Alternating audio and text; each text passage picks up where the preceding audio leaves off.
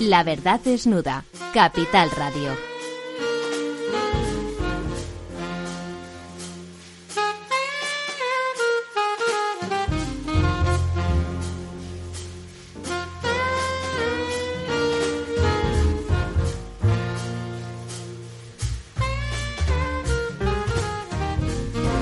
Buenas noches, eh, como cada miércoles aquí en La Verdad Desnuda. Este miércoles no nos acompaña nuestro director del programa, eh, don Ramiro Aurín, pero sí que estamos, eh, como es habitual, el, nuestro querido profesor Ramón Tamames, don Ramón Tamames. muy buenas noches, profesor. Buenas noches ya realmente. Más noches que tardes, sí.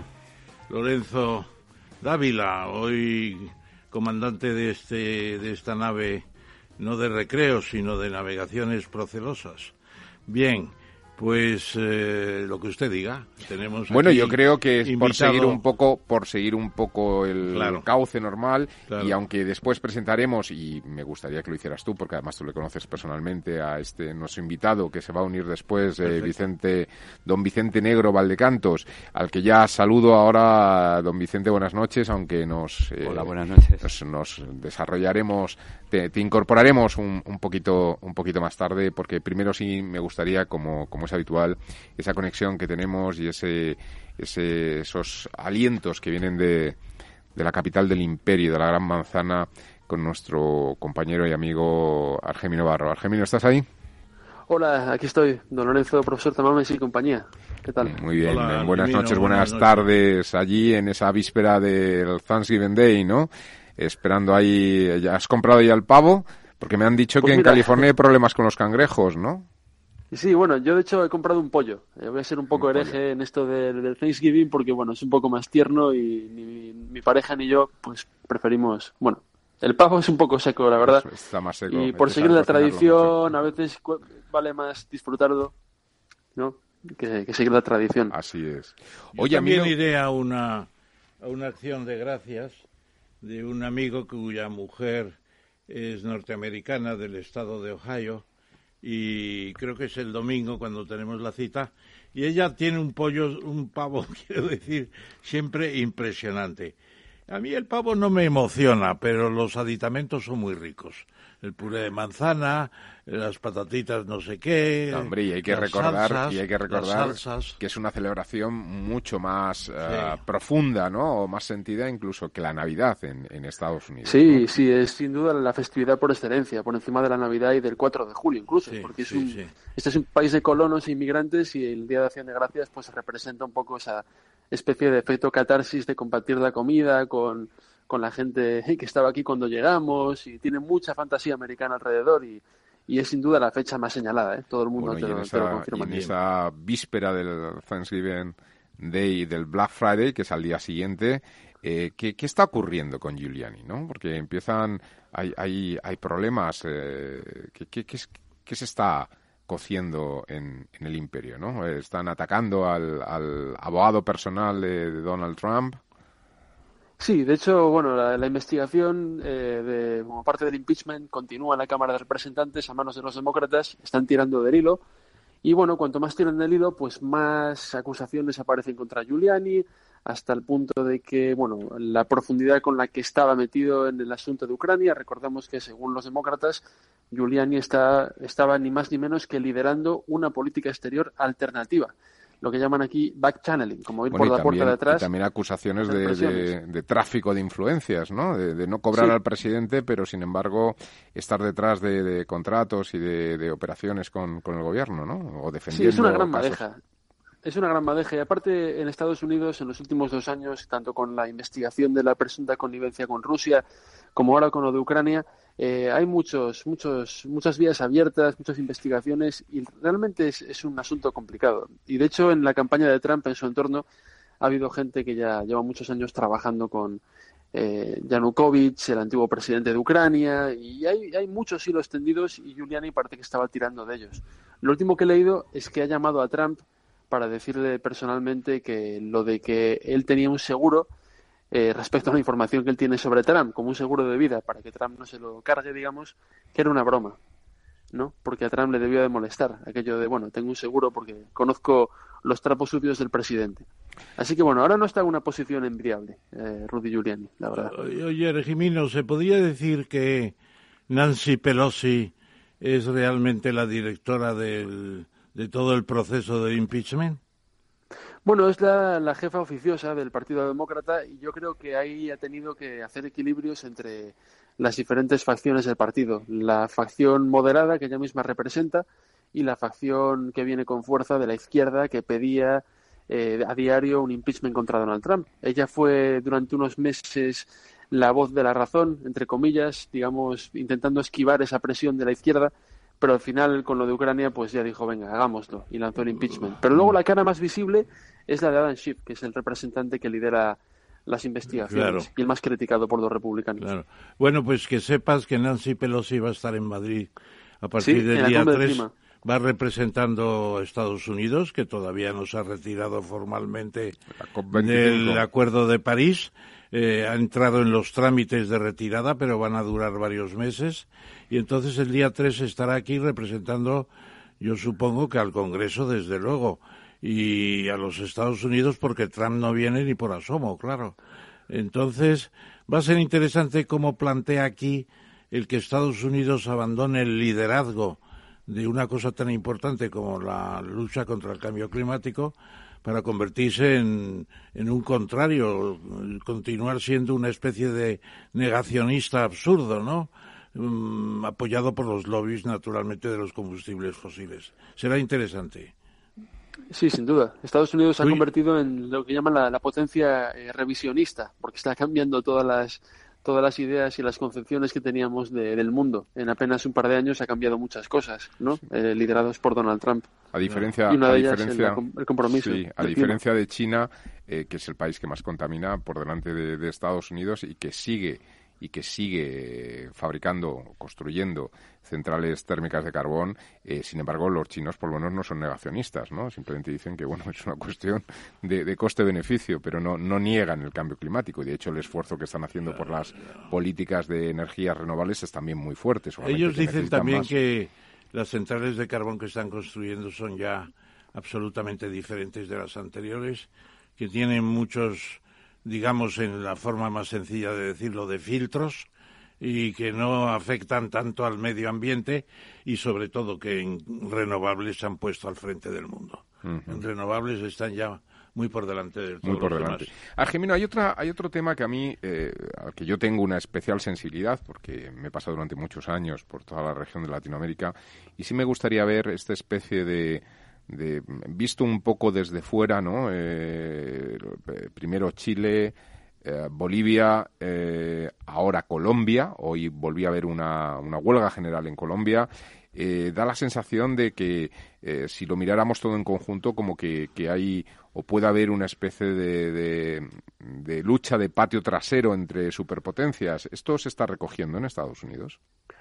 Pues no mucho. Yo he visto algunos artículos acerca de lo que decíamos hace una semana, eh, los intereses relacionados con el litio. Aquí la, los medios más a la izquierda, no el New York Times, sino los medios más combativos, como eh, bueno, no me acuerdo ahora mismo, de, no me sale el nombre de eh, Jacobin, Jacobin, por ejemplo, es un medio muy a la izquierda, sí.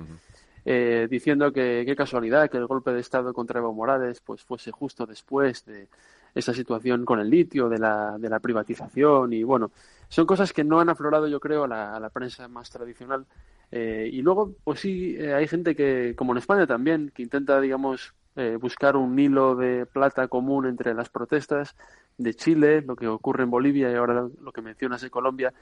Pero hasta qué punto Estados Unidos está ahí metido, no lo sé, porque Donald Trump tampoco tiene un apetito especial por América Latina, ni siquiera con Venezuela, que estuvo ahí en su día en una situación mucho más, no voy a decir más frágil, porque es igual o peor, pero por lo menos en medios de comunicación eh, las medidas de la administración Trump no fueron más allá de las típicas sanciones contra oficiales venezolanos. Y por ahora no me consta que haya un gran debate sobre el rol de Estados Unidos en, un, en una posible, digamos, conspiración o política exterior un poquito más en la sombra.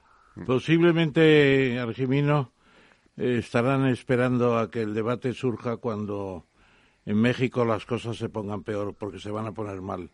Aparte de que es un estado ya narco, es un Estado narco. Empieza a ser un Estado fallido en muchos y, puntos. fallido, ha entrado en recesión, es muy importante. Y, las subidas de capitales son masivas. O sea, Andrés Manuel López Obrador, AMLO, eh, está aprovechando para desviar la atención, pero el problema es muy grave. El problema que tiene social, de seguridad, van 60.000 muertos en asesinatos y homicidios de todo tipo en lo que va de año, más que la guerra del Vietnam. Muere más gente que en la guerra del Vietnam. Y yo creo que en pocas eh, semanas puede haber un incendio en México también. Y entonces Estados Unidos sí que va a tener que prestarle. Pero también en muchos puntos de Centroamérica, Nicaragua, es decir, en la, digamos que la, región está muy muy caliente, ¿no? E incluso esa eh, recuperación de cierto liderazgo en Brasil por parte de Lula da Silva, ¿no? Que parece que vuelve y, bueno, que puede provocar también problemas en Brasil, Argentina, que no termina de, estabilizarse. Y la región está realmente en una situación crítica, por desgracia, ¿no? Eh, pocos, pocos países, ni Ecuador se salva, es decir, eh, pocos países... En Argentina no ha empezado en serio porque están un poco pendientes. Yo creo que todavía el presidente electo no ha sido todavía nombrado eh, presidente activo, me parece. Señor Fernández. Pero luego tienen los 100 días de gracia, ¿no? Que se les concede para que se orienten un poco, pero pasados los 100 días de gracia pueden pasar cosas en Argentina terribles con el tipo del cambio del peso, que es lo que más miran los argentinos, porque todos ahorran en dólares. Los argentinos y los que no son argentinos en toda la región, porque de hecho hoy también comunicaba el presidente de Telefónica, el señor Payete, eh, que se retiran ¿no? estratégicamente de Latinoamérica, excepto Brasil, por problemas con el tipo de cambio, entre otros muchos problemas, ¿no? Por decir que estratégicamente están, están de retirada. en ese seminario que han tenido de dos días en Telefónica para tratar de ver el futuro, ¿no? Así es. Ha hablado de los próximos 100 años, me parece un poco excesivo. Bueno, pero en cualquier caso la toma de decisión en Latinoamérica ya ha empezado a vender inmuebles, es decir, eh, no sé si no, no, está esperando los 100 años, sino que es mucho más directo. Hay otra noticia, Argemiro, antes de que nos, de que nos dejes, eh, que a mí me, me, llama la atención, eh, bueno, pues porque eh, hay una especie de punto de orgullo ¿no? en ciertas compañías en Estados Unidos o en ciertas industrias. Eh, uno de ellos ha sido tradicionalmente el sector del automóvil en Estados Unidos y otro muy importante que ha tenido una ventaja eh, tecnológica comparativa muy fuerte durante muchísimas décadas, pero que en estos momentos está medio hundido es el caso de Boeing, el sector aéreo. ¿no? Mm. Eh, he leído una noticia de que parece ser que el regulador eh, canadiense eh, ha, ha, dicho, han dejado caer de manera no oficial como que ese avión no debería nunca volver a volar, y me estoy refiriendo al 737 MAX. Sí, pero es que hace un mes, en una prueba de esfuerzo, el nuevo modelo que van a sacar, el 777X, que sería el gran, el avión bimotor más grande de, la historia, eh, estalló. Es decir, fue fallida la prueba, la prueba de esfuerzo y por lo tanto está teniendo problemas por todas partes. Y además todos parecen apuntar a problemas de diseño, que son los más difíciles de corregir, al menos en el corto plazo. ¿no? ¿Esto cómo, cómo se está reflejando en, esa gran manzana? En la bolsa también, en la bolsa. Sí, eso y, además en Estados Unidos hoy, esta mañana, lo hablábamos con, en, bueno, en el boletín de las 2 de la tarde, que el regulador, la Federación Aérea Americana, el regulador estadounidense quiere aprobar los el modelo de Boeing que se supone que va a volver a ser vendido en diciembre y vuelve a los cielos en enero, el modelo es occidentado, quiere aprobar los modelos ejemplar a ejemplar, porque lo que hace el regulador por lo general es aprobar el, modelo, genérico, el modelo. Y luego ya, pues la empresa, cada ejemplar que salga, pues revisa el ejemplar y le da luz verde. Pero ahora tienen que ser inspectores oficiales los que estén allí para todos y cada uno de los modelos, lo cual evidentemente puede complicar y puede alargar todo el proceso y puede también pues, sembrar dudas. Hace poco fue la Feria Aérea de Dubái, también lo llevamos aquí en, Capital Radio, eh, y bueno, el número de acuerdos, el número de ejemplares vendidos por Airbus en comparación con el de Boeing era muchísimo más, muchísimo mayor. Y de hecho en estos meses Airbus ha logrado otra vez tomar la delantera eh, respecto a los encargos eh, frente a la americana y no es extrañar. Excepto el A380, que yo creo que prematuramente lo retiraron de la circulación porque vendían pocos, ¿no? Es el super, ¿no? Eh, bueno, es que es muy difícil llenar 800, un avión de 800 plazas. ¿eh? Los destinos son destinos muy concretos y hay que hacer muchas interconexiones. Y los aeropuertos, la mayoría no están preparados. Están preparados los del Golfo. Parece ser que hay incluso terminales específicamente para la 380, claro. Pero a mí me parece que ha sido prematuro el levantar esa esa especie de se acabó, no fabricamos más a partir de no sé qué fecha. Bueno. Bueno, eh, Argemino, muchísimas gracias. Como cada miércoles, eh, ya te dejamos volver a tus obligaciones y a bueno esas últimas compras. Para mañana entiendo que estará casi todo cerrado y, y bueno, pues eh, hay que los regalos también, ¿no? Porque es un, un día de regalos. No, no, no, aquí no hay regalos. Yo, que yo sepa, no hay regalos. Hay, En Navidades sí que se, se inflan a, regalar, pero yo creo que haciendo gracias eso se, se quita. Y es una responsabilidad menos, ¿eh? porque al final esto siempre consume muchísimo tiempo. Pero bueno, hay que, hay que preparar el, pollo y, todos los condimentos. el pollo no, el pavo. No, no, pero él ha comprado pollo en su caso. Sí. no, un capón grande será, por lo menos, pesará cuatro sí, kilos. Sí, un buen pollo. Sí, sí, un capón como los de Villalba en Lugo, ¿no? Que son famosos. Bueno, pues fenomenal. Muchísimas gracias, Argemino. A ustedes y hasta el próximo miércoles.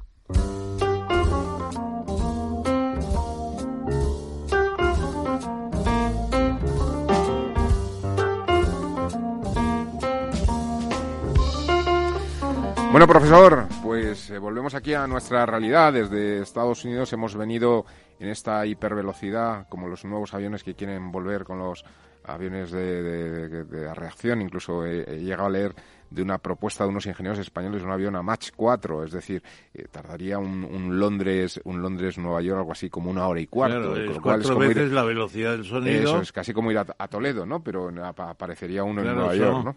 4.800 kilómetros por hora, claro. Pues nosotros lo hemos hecho mucho más rápido. Hemos llegado a Nueva York, Madrid, inmediatamente para hablar, bueno, de esa noticia del día. El Partido Popular y Ciudadanos parece que respaldaban una posición de Sánchez que se desmarcaba de los potenciales socios que tiene de gobierno, eh, bueno, pues eh, contra esa eh, ¿cómo lo podemos llamar? República Digital, ¿no? hay un diario que lo ha titulado el 155 Digital, ¿no? Que, ha aplicado el gobierno de Sánchez.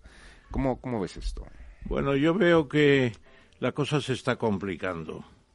E incluso ya el Partido Nacionalista Vasco, junto con Bildu, han levantado también la liebre de una manera repelente y piden que haya una declaración de la nación vasca y una reforma del estatuto con el derecho de autodeterminación. Bueno, a mí me parece que es una especie de saqueo lo que quieren hacer del gobierno de la nación, aprovechando que, que Sánchez quiere ser presidente y a pesar de las dificultades, pues eh, quiere ser presidente y está dispuesto a transigir en muchas cosas, pero creo que llegará un momento, lo ha dicho hoy la vicepresidenta, eh, que no se puede aceptar. No se puede aceptar romper la Constitución por montar un montar un, un, episodio de coronación de este señor eh, rompiendo la Constitución. Eso no es posible. Y además se lo van a decir en su propio partido. Ya ha empezado García Paje han entrado otros en lead y le van a decir que no es posible, que, que se tiene que resignar. Y ahí vendrá don Lorenzo, se acordará usted que estuvimos el otro día con, con Martínez Cuadrado, un constitucionalista muy agudo, y le preguntamos si en la Constitución es posible, con la Constitución en la mano, que si no tiene éxito el señor Sánchez en sus dos empeños de conseguir la investidura, si el rey puede hacer algo. Y efectivamente está la posibilidad de que el rey llame a otro candidato posible de presidente del gobierno, una persona de solvencia, y le pida que se presente a la investidura. Todo el mundo está pensando en Josep Borrell bueno, o que, o que como ha ocurrido en Israel haya que acudir a unas terceras elecciones, ¿no? No, pero las terceras elecciones yo creo que el, propio rey ya no se puede, ya no puede permitir esto que esté haciendo el paseo de los candidatos o de los posibles ayudantes el jefe de gobierno en vez del jefe del Estado y que luego mantenga la exclusividad para el señor Sánchez por tercera vez me parece que va a ser se acabó. Esto se tiene que acabar hoy hemos firmado los los, los diputados constituyentes encabezados por Marcelino Oreja y otros que estuvieron también en los gobiernos de UCD, hemos firmado un documento que se publicará en unos días eh, pidiendo que haya cordura. Y implícitamente se plantea que el propio rey pues eh, pueda suscitar la idea de un candidato que no sea necesariamente Sánchez. A mí me parece que bueno, sobre todo por la dificultad. Eh, antiguamente yo recuerdo cuando, cuando se tenían dos mujeres, una en cada puerto, y se tenían hijos, eh, se, les llamaba igual a los hijos para no confundirse luego de no llamar, ¿no? Esto es un primer problema, ¿no? Esto de que en Cataluña lo que se llama o se quiere llamar eh, mesa de negociación, en Madrid se quiere llamar foro de diálogo, implica en que a veces se te escape un nombre u otro, ¿no? Y la cosa no, no, no, no debe funcionar muy bien, ¿no? La postura ya de de Kim Torra pretendiendo ser el negociador principal, eso ya es de, de chiste, vamos. Eh, ¿Y tú no crees, y tú no crees eh, profesor, eh, que personajes como antes lo has comentado, como Paje o, como algún otro. Sí, incluso Felipe. Felipe es el que le tiene que No, pero yo me refiero Sí, mm, que estén líderes que de alguna forma estén más en activo y que tengan la capacidad de control de ciertos diputados en estos momentos presentes en el Congreso de los Diputados y que, bueno, a lo mejor aparezca una sorpresa en esas votaciones si van por la dirección que apuntan, ¿no? Yo creo que el de Aragón se lo va a decir dentro de un par de días, porque este no se para en mientes y ya le ha dicho varias veces lo que tiene que hacer y yo creo que el de Aragón, ¿cómo se llama? Sánchez Lambás. Lambás. Lambás. Bueno, pues yo creo que ese es uno de los posibles. Que Chimo Puch, no. Chimo Puch está muy contento con su cosa y no infringirá ninguna regla. Y también muy condicionado por sus pactos, ¿no? No, efectivamente. Yo creo que el más indicado es el de Aragón, después, naturalmente, del de Castilla-La Mancha, que ya ha empezado. Ya ha empezado. O sea, que ves eh, todavía turbulencias, muchas turbulencias. Muchas turbulencias. Y Hasta ese 3 de diciembre es posible que Rufián, que está cambiando y está convirtiéndose aparentemente en un hombre de Estado, después de llevar aquellas maquinitas al Congreso, al hemiciclo, pues eh, que Rufián ceda un poco y no tenga que exigir, no exige por escrito los preacuerdos, claro, con fechas y todo. Eso es un ultimátum eh, del enemigo. O, sea, que eso no se puede aceptar. Lo que plantea, profesor, es, eh, bueno, una especie de, actuación entre ambas partes y luego ya se verá qué se hace para sacar adelante la investidura. Y, hacer la investidura y un intercambio de, gobierno nacional por gobierno de la Generalitat. es infantil creer que les van a dar la autodeterminación. Eso es infantil. No, hombre, es todavía más infantil eh, que Bildu y PNV surjan a última hora con estos planteamientos desquiciados. A mí me parece que Sánchez tendrá un mínimo de vergüenza propia y vergüenza ajena. Y, al final tendrá que decir, pues, voy a la investidura a morir por Dios y por la patria, y luego que el rey eh, que haga lo que tiene que hacer, que lo tendrá que hacer. Muy bien, bueno, ya estamos al filo de las eh, diez y media, es el, momento en el que normalmente, eh, bueno, pues eh, se introducimos nuestro, nuestro invitado del día, ¿no? Y, hoy nos acompaña, pues, pues don Vicente Negro Valdecantos, que ya antes, bueno, pues nos había saludado. Él es un experto, yo me gustaría, profesor, que eh, presentaras tú a nuestro invitado, como, como es habitual. Él es un experto en tema de océanos y viene a hablar de, ese, de esa eh, bueno, reunión de COP25 que, que, se va a celebrar en Madrid, aunque realmente quien lo celebra es. Chile, porque nosotros no somos organizadores, simplemente somos, ¿cómo podría ser? Eh, caseros del... eso es lo que dije yo esta mañana precisamente en una comunicación con esta emisora en otro programa eh, que nos han adjudicado la, la idea de que somos los caseros de la conferencia sin, sin grandes derechos a intervenir en ello. A mí, me, parece un poco lamentable eso, pero en fin, eh, superada esa cuestión, esta mañana con Teresa Rivera Carolina Schmidt, que es la ministra de Chile de Asuntos Medioambientales, y la señora Rebeca Greenspan, que es la secretaria de la Sociedad Iberoamericana, o mejor dicho, de la Organización de Estados Iberoamericanos, pues eh, ha sido una presentación pobre, en mi opinión. Eh, y siento decirlo, eh, no es por decir que lo nuestro es lo mejor, pero la que ha estado más en su papel es, es, Teresa Rivera, que ha esbozado los grandes temas del, de la COP25 y que yo creo que podrá tener un papel relevante a pesar de que Chile mantiene su supremacía en la conferencia. Eh, y precisamente, como uno de los grandes temas de la COP25 son los océanos, no hay que olvidar que el 71% de la superficie del planeta son océanos y mares. Esto es una hidrosfera, es el planeta acuático por excelencia. Pues aquí tenemos a Vicente Negro Valdecantos, que es ingeniero de caminos, canales y puertos, el doctor ingeniero quiero decir, mm, tiene es profesor titular de Tecnologías del Medio Ambiente con dedicación completa adscrito al Departamento de Ingeniería Civil, Ordenación del Territorio, Urbanismo y Medio Ambiente eh, y además es funcionario de la universidad como profesor encargado de estos temas.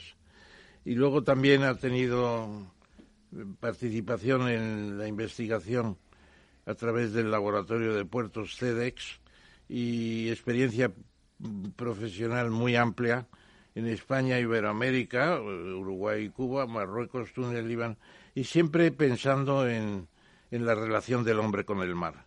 Entonces, eh, este es nuestro invitado de honor de hoy y además me consta que ha preparado muy bien. Me gustaría, me gustaría simplemente un apunte eh, cuando has comentado lo del, digamos, el porcentaje que, del planeta Tierra es, es el agua. Eh, yo recuerdo es una anécdota simplemente, ¿no? Mi hija pequeña cuando tenía como seis años me pregunta porque lo había escuchado en el en el cole por qué, por qué la Tierra es el planeta azul. Entonces yo cogí algo que descubrí hace unos años, además una imagen muy bonita que recomiendo a todo el mundo hacerlo. Eh, cogí el Google Earth y empecé a jugar a dar vueltas a la pelotita de la Tierra. Entonces hay un punto en el cual, entre la, la, propia eh, efecto de la circunferencia, ¿no? Eh, todo el planeta Tierra es azul que es el Pacífico, que como bien nos recordó una vez el profesor, eh, se llamaba el, lago español en algún día, algún tiempo, hace, hace ya 400 años, era el lago español, ¿no? Pero bueno, eso es lo que indica por qué somos el planeta azul, ¿no? Porque realmente somos agua, ¿no? Somos agua, es una cosa única. Yo, y yo creo que, y perdona Vicente, a ver qué opinas tú también de esto, porque ya es tema tuyo. ¿Por qué tenemos tanta agua? Dice, ha venido con los cometas, ha venido con los asteroides. Esa cantidad de agua no puede haber venido toda.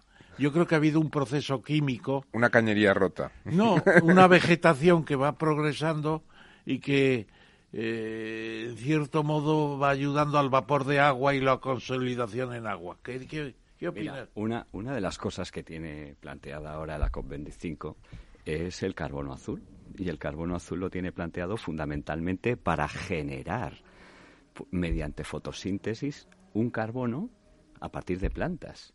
Y a partir de esas plantas nosotros podemos generar mucha más vida. Y el agua es la vida.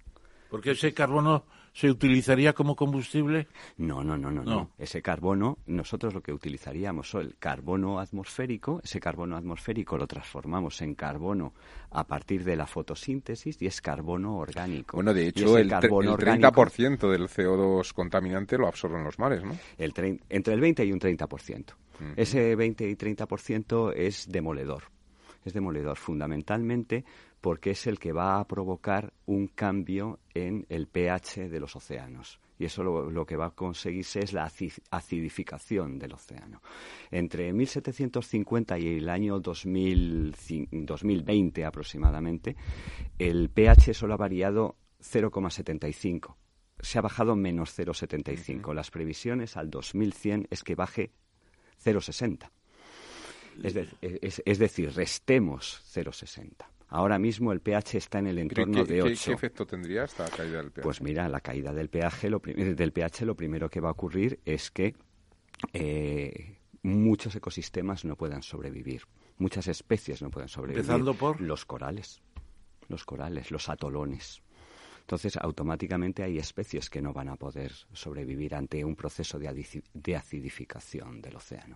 Y eso se debe básicamente a una captación de las emisiones de CO2. El, océano capta entre el 20 y el 30%. Pero el océano tiene que captar porque también es el mayor productor de, de oxígeno del mundo, ¿no? Respiramos gracias a los océanos. Sí, pero el problema es que estamos emitiendo una cantidad de partículas por millón de CO2 a la atmósfera que, en el siglo XIX estaban en el entorno de las 300 y ahora están en el entorno de las 700. ¿700 qué? Eh, partículas por millón. No, estamos en 410, yo eh, 400, perdona, 407. Y estábamos en 180 entonces. Sí, te, he dado la previsión, la previsión sin actuación. Ahora, la, en el 2018 ha sido 407,6. Sí. Incluso el país publica todos los días el, mm, las partículas, las partes por millón. Y estamos en 409, 400, pero, del, pero subiendo. No, lo he visto, pero del planeta, ¿no? no o lo hace por áreas. No, lo que se percibe en Madrid. lo que se percibe en Madrid. Claro, porque hay pequeñas diferencias. Hay pequeñas diferencias. Según los lugares del planeta. Ah, pues lo buscaré. sí, todos los días y eh, el mismo día del año pasado. Y siempre está creciendo las partes por millón. Sí, de hecho, en el, 2000, eh, tenías razón, Ramón, en el 2017 yo creo que era 406 ppm y en el 2018 ha sido 407, algo ppm. O sea, ha habido un pequeño incremento entre el 2017 y el 2018. Y, la previsión es que sí, ya estamos hablando de diferentes escenarios. Escenarios de no hacer nada, escenario de unas determinadas políticas puede provocar que a final de siglo se lleguen a unos niveles donde gran parte de vida y de especies puedan estar aniquiladas, por utilizar una palabra demoledor. Y sobre todo, eh, eso lo que conocemos, ¿no? Pero yo he leído en algún sitio, corrígeme si el dato no es correcto, que conocemos algo así como el 5% del hábitat de los océanos, es decir, mm. que realmente es el gran desconocido. La gran exploración, todos los exploradores que nos contaban del siglo XIX, que alcanzaban la Antártida y estas cosas, ahora la gran exploración está bajo agua, ¿no? es, hay que sumergirse, ¿no? Como, como ese sumergible del narco que, han cogido en Galicia, ¿no? A lo mismo estaban intentando eso, ¿no? Bueno, a lo mejor estaban investigando. ¿Y por qué una curiosidad que tengo? Porque esta mañana en la mesa de, del desayuno de trabajo en el Palace con las señoras del medio ambiente de Chile, de España y de Iberoamérica, eh, me dieron la, el folleto de la fundación del príncipe Alberto de Mónaco. ¿Qué pasa en Mónaco? Yo me acuerdo una vez que estuve que tienen un eh, ¿cómo se llama? Un, ¿Dónde están los peces? Eh, ¿Un qué? ¿Un acuario? Un, acuario, fantástico. Mm. Hubo una muy gran afición del abuelo de este príncipe, me parece, ¿no? hombre, yo... crearon un gran... La historia de, de, Raniero, pues, pues evidentemente yo la desconozco, ¿no? Pero desde luego Mónaco siempre ha tenido una gran tradición náutica y una gran tradición de mar y eso es una de las situaciones que se transmite no y es una de las ciudades que está vinculada al mar permanentemente. Nosotros en, en, nuestro país, en España, hemos tenido muchas ciudades que no han estado vinculadas al mar hasta recientemente. Han Casi Barcelona. Bueno, Barcelona ha sido una ciudad que se ocultó al mar y empieza a aparecer al mar con la, con la Olimpiada del 92. Se abre el mar no solamente con el puerto, con el Porvel, sino, y, sino con todas las playas de, del Bogatel, la Nova Icaria y, y, la Avenida Marítima, por llamarlo de alguna manera. Pero eran ciudades que estaban totalmente en contra del mar. Y una ciudad marítima tiene que vivir hacia el mar y tiene que plantearse el problema portuario porque muchas veces las ciudades tienen que alejar los puertos, aunque los puertos sean los elementos fundamentales de conexión del transporte, tanto de mercancías como de personas. Bueno, hemos hablado de, con la venia del moderador. Sí, claro, por supuesto. Hemos, hemos hablado de acidificación y el ataque a los corales, a la fauna marítima en general. Decías antes que cada vez va a ser más difícil la acuicultura, ¿no? Hombre, la acuicultura tiene que ser difícil porque si nosotros creamos una serie de especies, eh, por ejemplo, el rodaballo, el rodaballo necesita en una, en una piscifactoría, en una granja, eh, necesita una temperatura del agua más o menos constante. Si no conseguimos esa temperatura del agua y la temperatura del agua del mar crece, es muy difícil cultivar el rodaballo. ¿Y las demás? Bueno, te estoy poniendo el ejemplo del rodaballo porque, porque es un caso que hemos tenido experiencia Claro, en la ejemplo, universidad. Por, ejemplo, en Galicia el intento de criar salmón fracasó porque son aguas calientes, Es ¿no? agua caliente. No como Escocia agua o... Necesitas temperaturas, necesitas temperaturas que estén por debajo de los 14 grados. Imagínate una temperatura de 14. eh, Este año una de las una de las de los comentarios que había en el verano en el Cantábrico es que el, el mar estaba prácticamente comentario no científico que el mar estaba prácticamente a la temperatura del Mediterráneo, ¿vale? Eh, este año el, mar en el Cantábrico ha alcanzado temperaturas de 22, 23 grados. Bueno, y según Naciones Unidas eh, han, han, han cambiado todas las previsiones y ya plantean que en el 2050, que es dentro de dos telediarios, eh, ya están hablando de 3 grados de incremento de la temperatura media del planeta, ¿no? Esto es espectacular y el impacto en, en el agua es brutal, ¿no? Todo depende, Lorenzo, de, de qué se decida en la COP25. O sea, hay una serie de, de- de análisis que se deberían hacer. Es si nosotros hacemos acuerdos o hacemos ejecución de los acuerdos. Nosotros nos podemos poner de acuerdo en, en reducir las emisiones de, de CO2 a la atmósfera. Nos, ponemos, nos podemos poner de acuerdo en que la temperatura en el, 2000, en el 2100 no ascienda más de 1,5 grados, porque con, por encima de 2,5 grados es demoledor, por encima de 2 grados puede ser demoledor. Podemos tomar ese acuerdo, pero no consiste en tomar un acuerdo, consiste en hacer. Un cumplimiento de las cosas que se van a hacer. Y ese cumplimiento de las cosas que se van a hacer es, hay, tiene que hacerse una política de mitigación. Y esa política de mitigación es decir, oye, vamos a hacer A, B, C y D. Vamos a hacer energías renovables limpias. Antes comentabais vosotros en el debate anterior eh, el compromiso de China. O sea, China es el mayor contaminante del mundo. Concretamente tiene más del 25% de la contaminación. Bueno, Estados Unidos está CO2. ya por el 20, ¿no? Pero Estados Unidos es el segundo. Estados Unidos es el segundo, India es el tercero y Rusia Pero es el cuarto. per cápita es el mayor, el, ma- el mayor Hombre, contaminador. evidentemente, evidentemente. Pero en el año 2018, China ha superado por primera vez a toda Europa en cuanto a energías renovables de eólica marina. Claro. que son las más eficientes. Que ese dato hay que conocerlo, sí, son muy contaminantes, pero China ya en ¿Tú el crees que 2018 llegará el superado. momento en que gracias a la ampliación de las renovables en China, China podrá anticipar?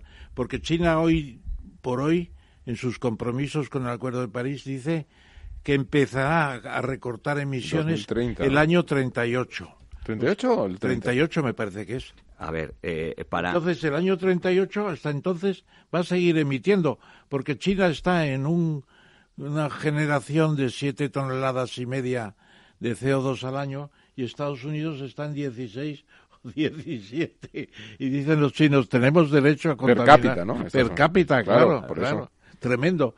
Eh, ¿Será posible que China diga, en vez del 38, si es que es el 38, ahora me, me arrojas la duda, pueda decir, el, el año 25 vamos a acabar con esto? Porque están construyendo centrales de carbón todavía por un tubo. Una cosa tremenda. Eh, yo creo que otro de los grandes compromisos es que va a hacer China. Si China decide, si China decide Y la India, y, la, India, la Es India es el el- cuarto mayor sí, pues contaminante. el cuarto, pero es un el Pero, eh, potencial de crecimiento de que tiene la India es brutal. ¿no? Y además, Entonces, eh, son los dos países. eh, para mí, el centro de gravedad del mundo no, Estados, no es Estados Unidos. El centro de gravedad del mundo es Asia, concretamente. Y, y no solamente poblacional, sino a nivel económico, de riqueza y de tecnología. ¿no? el, el centro del mundo debe andar por eh, de ese centro de gravedad. Kazajstán. Yo, yo hice de, de lección magistral en mis oposiciones a cátedra los centros de gravedad de la economía española. Y con un pequeño algoritmo calculé el centro de gravedad el año 1950 y lo llevé hasta el 60. Y se ve la- las cur- los avances, la senda de desplazamiento, concretamente en el caso de España, hacia el nordeste. Eh, Teníamos el centro de gravedad de la renta, el ahorro y una más había, y de la población. Bueno, pues coincidían más o menos en un pueblo de Guadalajara que se llama Cifuente. Allí estaba el centro de estaba el centro de gravedad. Bueno, pues China puede intentar, seguramente esa sería la gran sorpresa. Mm. Hoy, en, en, el desayuno de trabajo, que ha sido interesante ir, eh, además estaba lleno, Ramiro iba a ir y le han llamado que no había sitio. Bueno, pues eh, lo más importante es lo que ha dicho Teresa. Dice, la Unión Europea vamos a tratar de conseguir que digamos que el 2050 descarbonización total. Final de todas las emisiones, porque para el año 30 hay unos proyectos tal y cual, pero todavía la Comisión dice es insuficiente. Hombre, es que si estamos tres grados eh, de temperatura media más alta, eh, no tengo yo muy claro si la eh, sobrevivencia, si sobrevivirá la especie humana, ¿no? Porque no, no, no, sobrevivirá como hasta ahora tendrá que adaptarse. Es la segunda parte. es la segunda parte. Adaptación. La Mitigación y adaptación. Yo, a mí me gustaría hacerte una, una pregunta, si me lo permites, Vicente, que es una, es una duda, eh, lo más probable es que por mi ignorancia, ¿no? Que tiene que ver con la corriente del Golfo. Eh, si, si, si, me permites mi, mi, torpeza a la hora de explicártelo, eh, yo tal como lo he entendido cuando lo he leído es que bueno, pues se produce una corriente que va desde el Golfo de México hacia Europa, es una corriente superficial que lo que hace es que trae eh, temperaturas templadas hacia el norte de Europa y eh, se produce un proceso de inversión cuando llega al norte por el enfriamiento de las aguas que eh, se cae, se hunde esa corriente hacia abajo y vuelve eh, por la parte inferior de los océanos hasta el Golfo. Y eso teóricamente está en un proceso de equilibrio y, funciona. Y bueno, pues este proceso de de calentamiento global, pues hace que se produzcan los, los deshielos en el polo norte y, al caer ese agua, pues claro, tienes agua fría debajo, tienes el, agua caliente en superficie, si cae en superficie el agua fría, hunde el agua caliente hacia abajo y se produce una, una ruptura, ¿no? se rompe el proceso de, de, corriente. Entonces, claro, mi, mi, gran duda es que si se rompe ese proceso de corriente, pues entonces dejaría venir el calor a Europa. Y si deja venir el calor a Europa, Europa entraría en un proceso de enfriamiento. Pero ese proceso de enfriamiento volvería a revertir el... ¿Cómo está esto? esto? Esto no se puede mantener en un equilibrio o llegar a un punto en el cual ese enfriamiento de más de Europa eh, compense la, el deshielo y por lo tanto, ¿cómo, está esto? ¿no? Es, porque me parece como una, un, problema sin solución, un, catch-22 que dicen los ingleses. A ver, yo lo primero que os contestaría es que eh, el globo, el globo es una máquina que nosotros le llamamos máquina térmica y es una combinación de la atmósfera y de la hidrosfera. Entonces hay una combinación perfecta entre los gases de la atmósfera y la superficie del agua y eso tiene que estar en equilibrio. Es un proceso de máquina atmósfera-hidrosfera. ¿Qué sucede cuando nos situamos en la hidrosfera? Cuando nos situamos en la hidrosfera, uno de los problemas son las masas polares. Las masas polares provocan, el calentamiento está provocando el deshielo de unas grandes cantidades y unas grandes superficies. ¿Eso qué va a provocar? Lo primero que va a provocar es una subida del nivel del mar.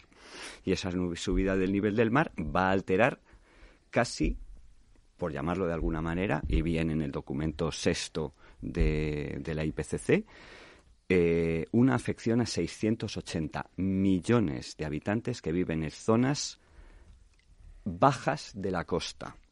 Zonas bajas de la costa, no que viven en la costa, sino en zonas caso pueden ser países enteros, ¿no? Como Holanda. Países Lo que pasa es que ellos hasta ahora han tratado y han manejado muy bien todo el tema con diques. Holanda, Holanda lleva trabajando contra las inundaciones de una forma extraordinaria desde las grandes de la década de los 50 porque y, en aquella y, en aquellas inundaciones me creo recordar que solamente fallecieron 2.000 personas. O sea que imagínate eso el efecto no pero lo que te iba diciendo en ese ese equilibrio lo ha roto y ese equilibrio lo ha roto en muchísimos aspectos. En primer lugar en la subida del nivel del mar.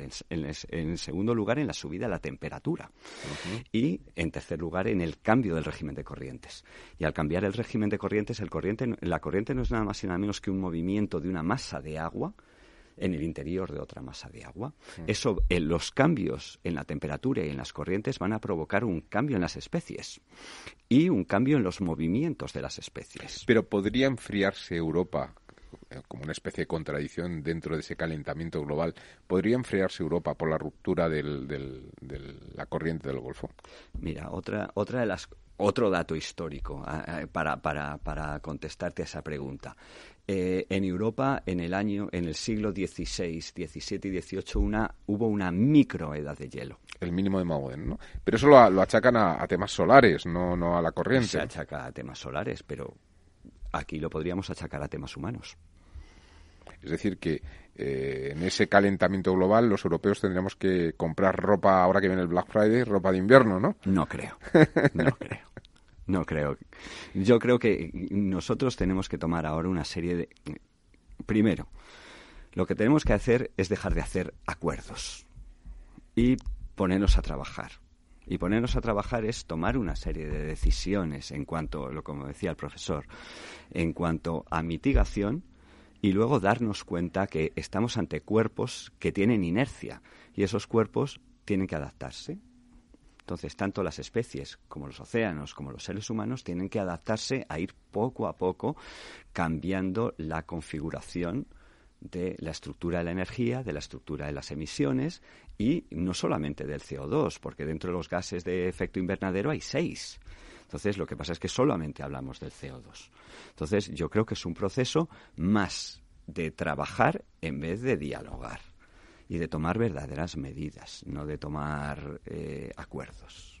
O sea, por eso cuando, cuando decía el profesor Tamames eh, que, lo que decía eh, la señora ministra esta mañana, que, que descarbonización en el 2050 puede ser alarmante. Para mí el 2050 es mañana, es mañana, pero es por lo menos un compromiso, es decir, se va a tomar una serie de políticas con el objetivo de que para el 2050 las emisiones del CO2 a la atmósfera estén reducidas totalmente.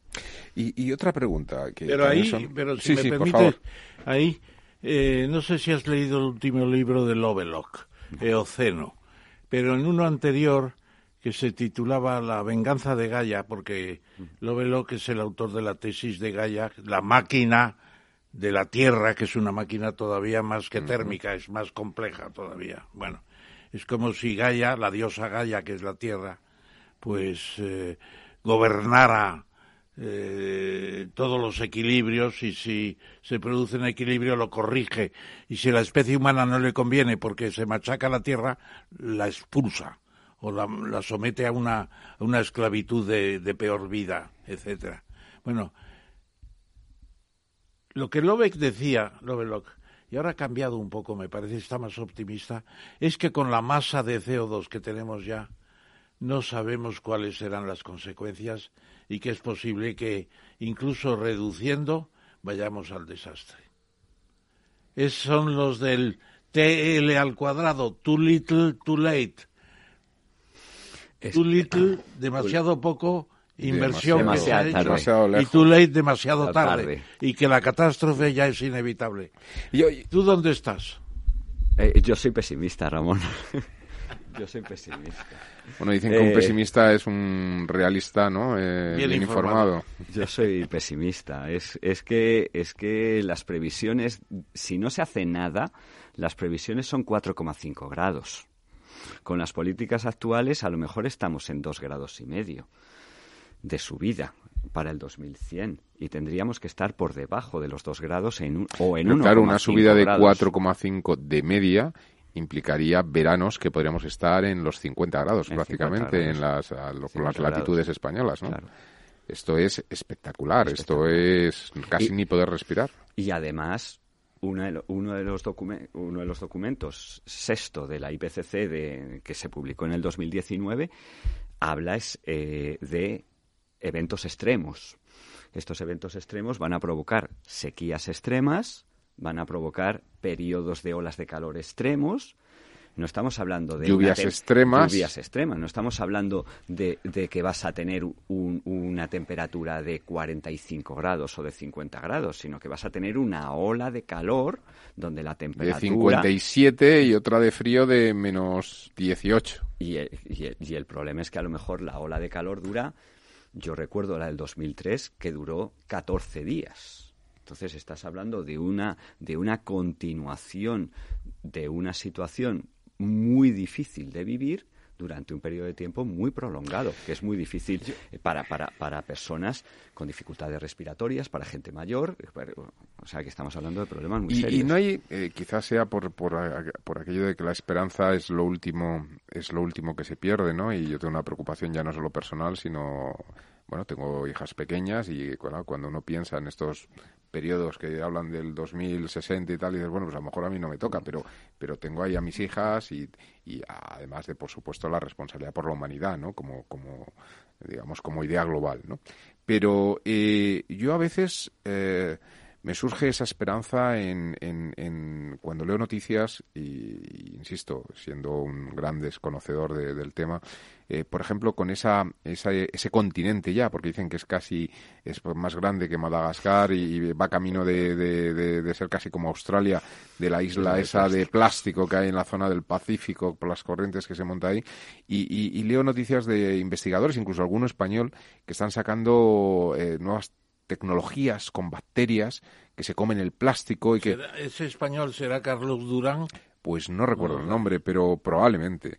El caso, el caso es que uno piensa, hombre, pues si esto realmente fuese efectivo, pues a lo mejor acaban con la isla de plástico en, en, un pispás, ¿no? Pero esto es posible. Es decir, la ciencia nos puede venir a salvar. Esa Gaia eh, que castiga y nos expulsa, eh, podemos revertir la venganza de Gaia eh, a través de la inteligencia o incluso nos puede ayudar la inteligencia artificial? Sí, perdona, yo te diría que todo es posible sobre el papel, pero en la realidad ya es otra cosa. Lo importante es, vamos a tener la decisión de atacar el problema seriamente. Ese es el problema. En Estados Unidos no, en China tampoco. En la URSS, eh, hoy Rusia, tres cuartos de lo mismo. Arabia Saudí está haciendo cositas interesantes, pero los grandes contaminadores se resisten panza arriba. Bueno, de todas formas, de todas formas, eh, Polonia Ramón, incluso. Ramón, claro, te iba a decir, los terceros en esa, en esa, en ese ranking somos los europeos. No lo olvidemos. Pero mira, yo ahí eh, estoy de acuerdo con Lorenzo. Estoy de acuerdo con Lorenzo fundamentalmente porque lo que se está consiguiendo es que la población joven esté concienciada con el clima.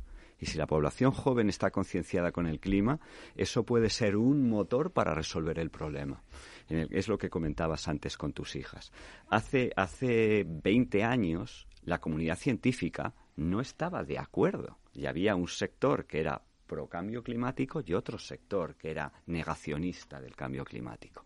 Hoy el 99% de los científicos están prácticamente de acuerdo con el concepto de cambio climático, están prácticamente de acuerdo con el, aumento de la subida del nivel del mar, con los gases de efecto invernadero, con los eventos extremos, con la pérdida de los casquetes polares, está con, el, eh, con la pérdida de... Sigue, sigue habiendo discrepancia en cuanto si es eh, de origen antropo... Eh, o sea, es el hombre el que provoca o no este cambio climático, ¿no? Pero prácticamente está casi todo el mundo de acuerdo.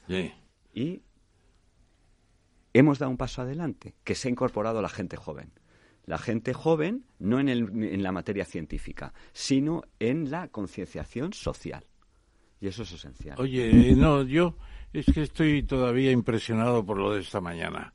En el foro Nueva Economía, la declaración de Teresa Rivera, a mí me gustó mucho que la Unión Europea va a tratar de dar el ejemplo y lo está dando el segundo tema es eh, lo que tú ibas estabas a punto de decir.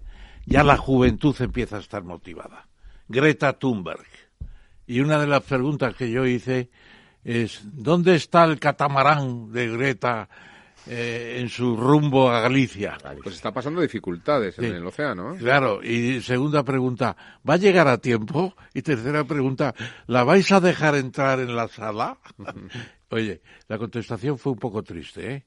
Dice, Greta Thunberg es una ciudadana privada. No tiene ninguna misión concreta y definida en la COP25. Naturalmente, después de Nueva York, donde el señor Guterres, secretario general, la recibió y la sentó a su lado, tendrá acceso a decir cosas aquí. Pero la trataron como una pequeña intrusa revoltosa no me gustó mucho, no me gustó mucho porque el papel de Greta y su familia, porque es la familia, ¿eh? Ahí he comprado el libro, eh, no me acuerdo cómo se llama el libro. No es la madre principalmente, ¿no? No, de El mundo que arde, una cosa así se llama. Eh, la madre y el padre y el santo espíritu. y, y, no me parece mal, Los porque claro, es un emprendimiento que, que han conseguido a- a- agrupar a los jóvenes. ¿Qué te parece? A mí me parece que la, la única solución y la, el optimismo puede venir de la juventud. La juventud quiere salvar el planeta y si quiere salvar el planeta serán el motor para que los políticos actúen. Fundamentalmente porque cada X tiempo se juegan en las urnas una serie de resultados y la juventud vota. Entonces yo lo veo así. Hemos hablado de acidificación, hemos hablado de, eh, como dices, extremos. Sucesos extremos, eventos extremos. Muy importante, muy importante eso, porque la gente dice, hay una tormenta fuerte en verano y alguno dice, esto es el calentamiento global, y siempre hay algún escéptico que le dice, yo esto lo estoy viendo desde que era pequeñito. Bueno, pero luego la subida de nivel de los mares, que también contribuye al calentamiento del mar, porque el agua ocupa más volumen cuando está caliente, ¿no? A ver, yo la Y subida... luego, ¿hasta dónde puede llegar? ¿Puede haber un suceso extremo que se acelere ese proceso y en vez de esperar a finales de siglo para 80 centímetros de elevación, podamos tener 80 centímetros dentro de 20 años? Creo que no. Yo creo que no. Incluso eh, pasando lo que está pasando en Groenlandia. Eh, los datos de subida del nivel del mar están bastante, bastante bien ajustados. Y depende de las zonas. Pero hay una aceleración. Hay aceleración. Hay aceleración. Antes es- hemos estado en unos valores de 3,5 milímetros año, podemos llegar a 7 milímetros año. 7 milímetros. Ya. Y en la Antártida no hay también señales importantes de... Hombre, en la Antártida tienes las señales de- de- del problema de la Menos pérdida que en el norte, ¿no? Menos que en el norte. Igual que en España. En España tienes unas zonas mucho más vulnerables que otras. Y el, el, ¿cómo se llama? El metano. ¿Qué pasa con el metano marítimo? Cuéntanos. Bueno, el metano, hay, hay que hablar en primer lugar del metano atmosférico. El metano atmosférico es otra de las cosas que ha subido muchísimo. Concretamente ha subido, yo creo que ha subido más del 170, eh, eh, en porcentaje, más de un 170%. De En partículas por, cien, por mil millones. Las vacas, ¿no? Entonces ha subido, ha, ha subido hasta un, yo os diría, un 159% más en, en- desde 1800, desde finales de- del siglo pasado. ¿no? Del siglo XIX, ¿no? Siglo XIX. Y se mantiene, dicen que se mantiene menos que el CO2, pero de todas formas el CO2 pueden ser siglos y el metano pueden ser 60, 80 Sesen- años, 100 ¿no? años, sí. Mucho menos. También son años, ¿eh? Mm. Y si se sigue acumulando, va a ser mucho peso, ¿no? Mm. Eh, ¿Y puede llegar a subir el metano a la superficie del mar y, y arder? Hombre, yo no sería ta- tan, tan catastrofista. Bueno, bueno, No hay, que, hay que preverlo todo, ¿no? Hombre, el pero- metano pero- arde bien, ¿no? Sí, joder, pero, pero, pero ya vamos a asustar hasta los oyentes, ¿no? O sea, yo creo que hay que ser, hay que ser pesimista optimista. Hay que ser un, yo no lo veo tan dramático. Yo no lo veo tan dramático. Yo Te vuelvo a decir lo mismo. Yo lo que creo es lo que tenemos que ponernos a trabajar, que tenemos que ponernos a, a- a tomar actitudes de mitigación y actitudes de adaptación. Y para, para el caso nuestro, de, de- de nuestro país, hay una serie de zonas muy vulnerables por la subida del nivel del mar y hay una serie mm, por, por el desarrollo de, de poblaciones que están muy cercanas. Vicente, em, ¿cómo nos tenemos que adaptar? Es decir, asumiendo que, que, bueno, que pese, co- como antes comentaba el profesor, que incluso disminuyendo la emisión de CO2 y de otros gases, ¿no? Porque parece que lo demonizamos al, C- al CO2, pero efectivamente son muchos los gases que están impactando en ese calentamiento global. Eh, ¿Cuál sería el proceso de adaptación? ¿Qué, qué tendríamos que hacer? Eh, ¿Cómo podríamos salvar el planeta y, y salvarnos, no? Hombre, primero lo que necesitaríamos sería educarnos más.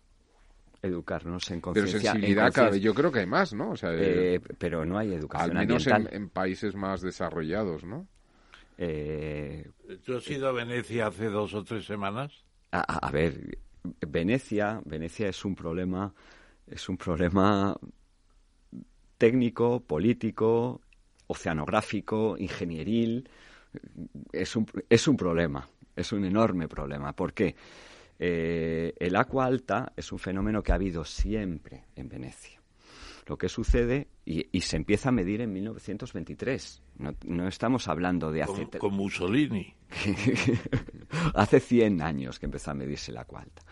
Eh, dentro de los datos históricos, el histórico más grande fue en 1966. Y en 1966 hubo 1,94 metros de subida al nivel del mar.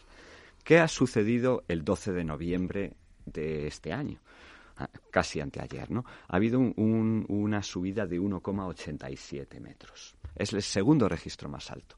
Pero hay que añadir varias cosas. Una, que había una borrasca muy profunda en la zona del Adriático. Dos, ha coincidido. Una especie de Darna, como la una, una especie de Dana, sí, una depresión aislada a nivel de sal. Mucha lluvia. Es, siempre que hay lluvia, hay generalmente una borrasca. Y cuando hay una borrasca, lo que, lo que sucede es que se succiona el mar. Se succiona el mar y entonces sube el agua, se absorbe y sube el nivel de agua. Y además de subir el nivel de agua, coincidió que había luna llena. Y al haber luna llena había, había marea viva. Y entonces se han juntado que había una borrasca, que había un fenómeno de succión, que, que el agua estaba muy caliente el agua está muy caliente, porque, porque aunque estamos en noviembre, el Adriático es un mar muy confinado, muy caliente. Y entonces lo que ha provocado es uno de los registros históricos más elevados. Cuando, cuando nosotros analizamos el tema, eh, además pronosticamos que iba a ser continuado. Y de hecho, desde el día 12 hasta el día 15 hubo valores muy superiores al metro, hasta que dejó de bajar el nivel de agua alta. Entonces, eso es uno de los casos que nosotros... se te ha olvidado una cosa, o mejor que se te ha olvidado, no has dicho una circunstancia especial, la corrupción. Eh, Están construyendo los diques hace 20 años y, los iban a inaugurar este año y como se están gastando los dineros en otras cosas, pues se quedan sin dinero con frecuencia porque se lo llevan. y, y esos diques podrían paliar la situación mucho, ¿no? Todo, todo. son compuertas, son compuertas, son compuertas. Y, y, y, Vicente, y, y esos huracanes que empiezan ahora a dar la vuelta y girar hacia, hacia Europa. Las Todavía estas tropicales que llegan ya a Inglaterra. Bueno, no, no, y ah, huracanes. Eh, yo en Dublín en, en eh, cuatro años llevo he vivido dos huracanes, cosa que no ocurría desde los años. Pero eso todavía está sin estudiar bien, ¿eh? Eso está todavía sin estudiar bien. Eh, probablemente antes, a lo mejor, eh, solamente subía un huracán cada una vez cada cinco años, ¿no? Ahora el fenómeno es más reciente. El fenómeno es más reciente y de hecho, y de hecho, yo creo que este año ha habido tres episodios, tres episodios de huracanes que venían de, la costa americana y que han subido prácticamente a las costas europeas. Muy debilitados ya. Hombre, muy debilitados. Ten en cuenta que un huracán, eh, un huracán en la escala de Saffir-Simpson, primero es un frente tropical que pasa a tormenta tropical y luego huracán. Y dentro del huracán hay cinco niveles de huracán, nivel 1, 2, 3, 4 y 5, en función de cómo son las velocidades persistentes del viento. Una de las cosas que dicen muy bien los meteorólogos en las informaciones de la televisión es bueno, Mónica López yo creo que no sabe demasiado. ¿eh? es muy maja y bastante guapa, pero yo no la veo que se refiera muchas veces a estos fenómenos del calentamiento global y el cambio climático. Bueno, pero sí que hablan muy bien de vientos prolongados y, de, y de, hecho hablan vientos huracanados. Y vientos huracanados se distingue muy bien cuando es el efecto ráfaga, porque nosotros hemos tenido ráfagas superiores a 150 kilómetros por hora, y yo creo que ha sido la semana pasada, mm. que es una ráfaga huracanada. ¿no? Sí. Eh, yo creo que fue en Cabo Machichaco 154. Que son mucho más peligrosas las ráfagas que los vientos continuos. Claro, pero ten en cuenta un viento continuo durante días, que es lo que puede pasar en una ¿Cuánto en el Machichaco? Yo creo que superaron los 150 kilómetros por hora. Y eso es casi categoría 2 de huracán. categoría 2 categoría En ráfaga, en este caso. En ráfaga. Por eso eh, no es lo mismo viento en ráfaga que viento en una situación prolongada. Pero eso lo explican bastante bien los meteorólogos. Y yo creo que uno de los eventos que tendremos que estudiar en el futuro es la subida de, los huracanes que provienen del, Caribe y que llegan a Europa. Hay otro, hay otro punto que de estos que también lees en, la prensa que, me ha llamado la atención alguna vez y que no termino de entender, que son los mares muertos. Eh, entendía que en Mar Muerto había uno, el que nos contaban desde pequeñitos que venía en la Biblia, pero eh, parece ser que se producen lugares en los océanos donde se muere la vida, desaparece el oxígeno, ¿no? Esto, claro, esto en medio de, un mar o de un océano parece difícil de entender, ¿no? En un lago, en un, digamos, en un agua confinada se entiende más, ¿no? Pero esto, esto cómo se produce? Pues probablemente sea una combinación de un efecto temperatura, aumento de la temperatura y un efecto de absorción del CO2 de absorción por parte de plantas por un exceso de vegetación eh, en algunos lugares. Eh, fitoplancton, ¿no? Que son los que absorben el CO2. vamos, vamos a extrapolar al caso de la manga del Mar Menor. La manga del Mar Menor. Bueno, pero la manga del Mar Menor es mar, pero es muy pequeño, está confinado, ¿no? Aunque tiene entradas del mar, pero. tú imagínate si no actuáramos en ese sentido. Si no actuáramos en ese sentido, el Mar Menor terminaría desapareciendo por temas de vertidos, por temas de eutrofización, por temas de algas, por temas de aumento de temperatura. Entonces, eso cambia lo de escala, cambia lo de escala a un elemento de mayor superficie, un mar y ese, y ese elemento de mayor superficie, en cuanto tú tengas una mayor temperatura, una mayor, una mayor absorción del CO2 atmosférico por, el, por, el, por los océanos, automáticamente va a provocar un fenómeno de acidificación. El fenómeno de acidificación provoca que las especies no puedan vivir y el mar se muere puede ser una explicación desde el punto de vista lógico. Y otro fenómeno, si, si me lo permites, estoy aprovechando que, te tenemos para, para todas esas dudas que uno va teniendo cuando lee estos temas y al ser, bueno, pues ajeno a la materia, pues, pues se le quedan eh, pendientes, ¿no? Yo hace poco he leído eh, que con unos problemas fuertes que han tenido hace dos o tres meses en la zona de Siberia, en Rusia, eh, habían provocado lluvia artificial. Hmm. Es decir, hay máquinas que permiten provocar lluvia artificial. Claro, lo primero que, que uno piensa es, hombre, pues cuando tenemos problemas de sequía, pues ¿por qué no la provocamos, no? En China lo están haciendo también. Esto, esto, primero, ¿cómo se puede hacer? Y, segundo, esto podría ser una solución a muchos problemas de, eh, no sé, de desertificación, de... ¿qué, qué impacto tiene o qué, o qué eh, como la medicina, efectos colaterales, ¿no? Eh, Yo en eso, Lorenzo, te diría, primero, que no soy un experto y segundo, desde mi punto de vista, no sería positivo. Yo creo que no es... Eh, el ciclo del agua tiene que, tiene que ser de una forma natural y debe regirse mediante unos periodos que son incluso cíclicos, porque la sequía también es un periodo cíclico. Cada X tiempo hay un periodo de sequía, cada X tiempo hay un periodo de lluvias. Entonces, desde mi punto de vista, te lo vuelvo a decir que yo no soy un experto en lluvias eh, artificiales. Eso es lo que se llama en parte la geoingeniería, ¿no? Y, por ejemplo, se ha planteado también que frente al calentamiento global que provoca el CO2, se puede lanzar a la atmósfera eh, SO2 que provoca enfriamiento y que compensaría lo anterior. Pero claro, entrar en esas historias del cambio climático inducido es peligrosísimo. peligrosísimo. Aparte de que haría falta unas inversiones, porque la, la esfera, ¿cómo se llama eso? La esfera circular. Mm. No, ¿cómo se llama? No. Bueno, eh, la corona es la, la corona esférica, es una capa que mm. rodea toda la Tierra. Ah, vale. Las capas atmosféricas. ¿Cómo se llama? ¿Es una corona esférica? Pero depende de la capa que quieras. Bueno, bueno. Pues construirla sería carísimo y produciría algunas alteraciones de otras cosas que no tenemos ni idea. Los equilibrios tan grandes y tan trascendentales hay que tener mucho cuidado. Efectivamente, cortando las emisiones no vamos a provocar ningún desastre. La evidencia que ya tenemos permite decir que si se cortaran mucho, no volveríamos al equilibrio anterior. Eso es imposible ya. Tenemos un cristal en el invernadero de un grosor extraordinario. Yo tengo un libro que se llama La Apocalipsis Climática y con, con Baldassano. ¿Conoces a José María Baldassano? Es mi gran amigo para estos temas. Le voy a, voy a estar con él el, el, viernes en Valencia y vamos a hablar de un curso en la UIM que te vamos a invitar a ti también. Mira, eh, ¿qué pasa? Pues que la ingeniería es terrible. Se pueden producir luego unos destrozos espantosos. Es como traer a España unas especies eh, que se llaman eh, autóctonas y alóctonas, alóctonas, me parece que y producen unos destrozos extraordinarios.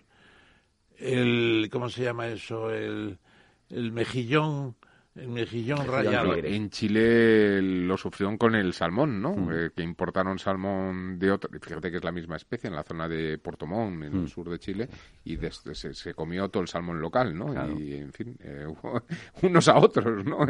El, salmón nórdico parecía que era más fuerte. Y nuestro cangrejo ibérico, que era una maravilla, trajeron los americanos y se acabó. El cangrejo rojo americano, ¿no? Claro y se lo, lo, destruyó totalmente. Ahora está el cangrejo azul que ha llegado a Levante. Pero este es asiático, ¿no?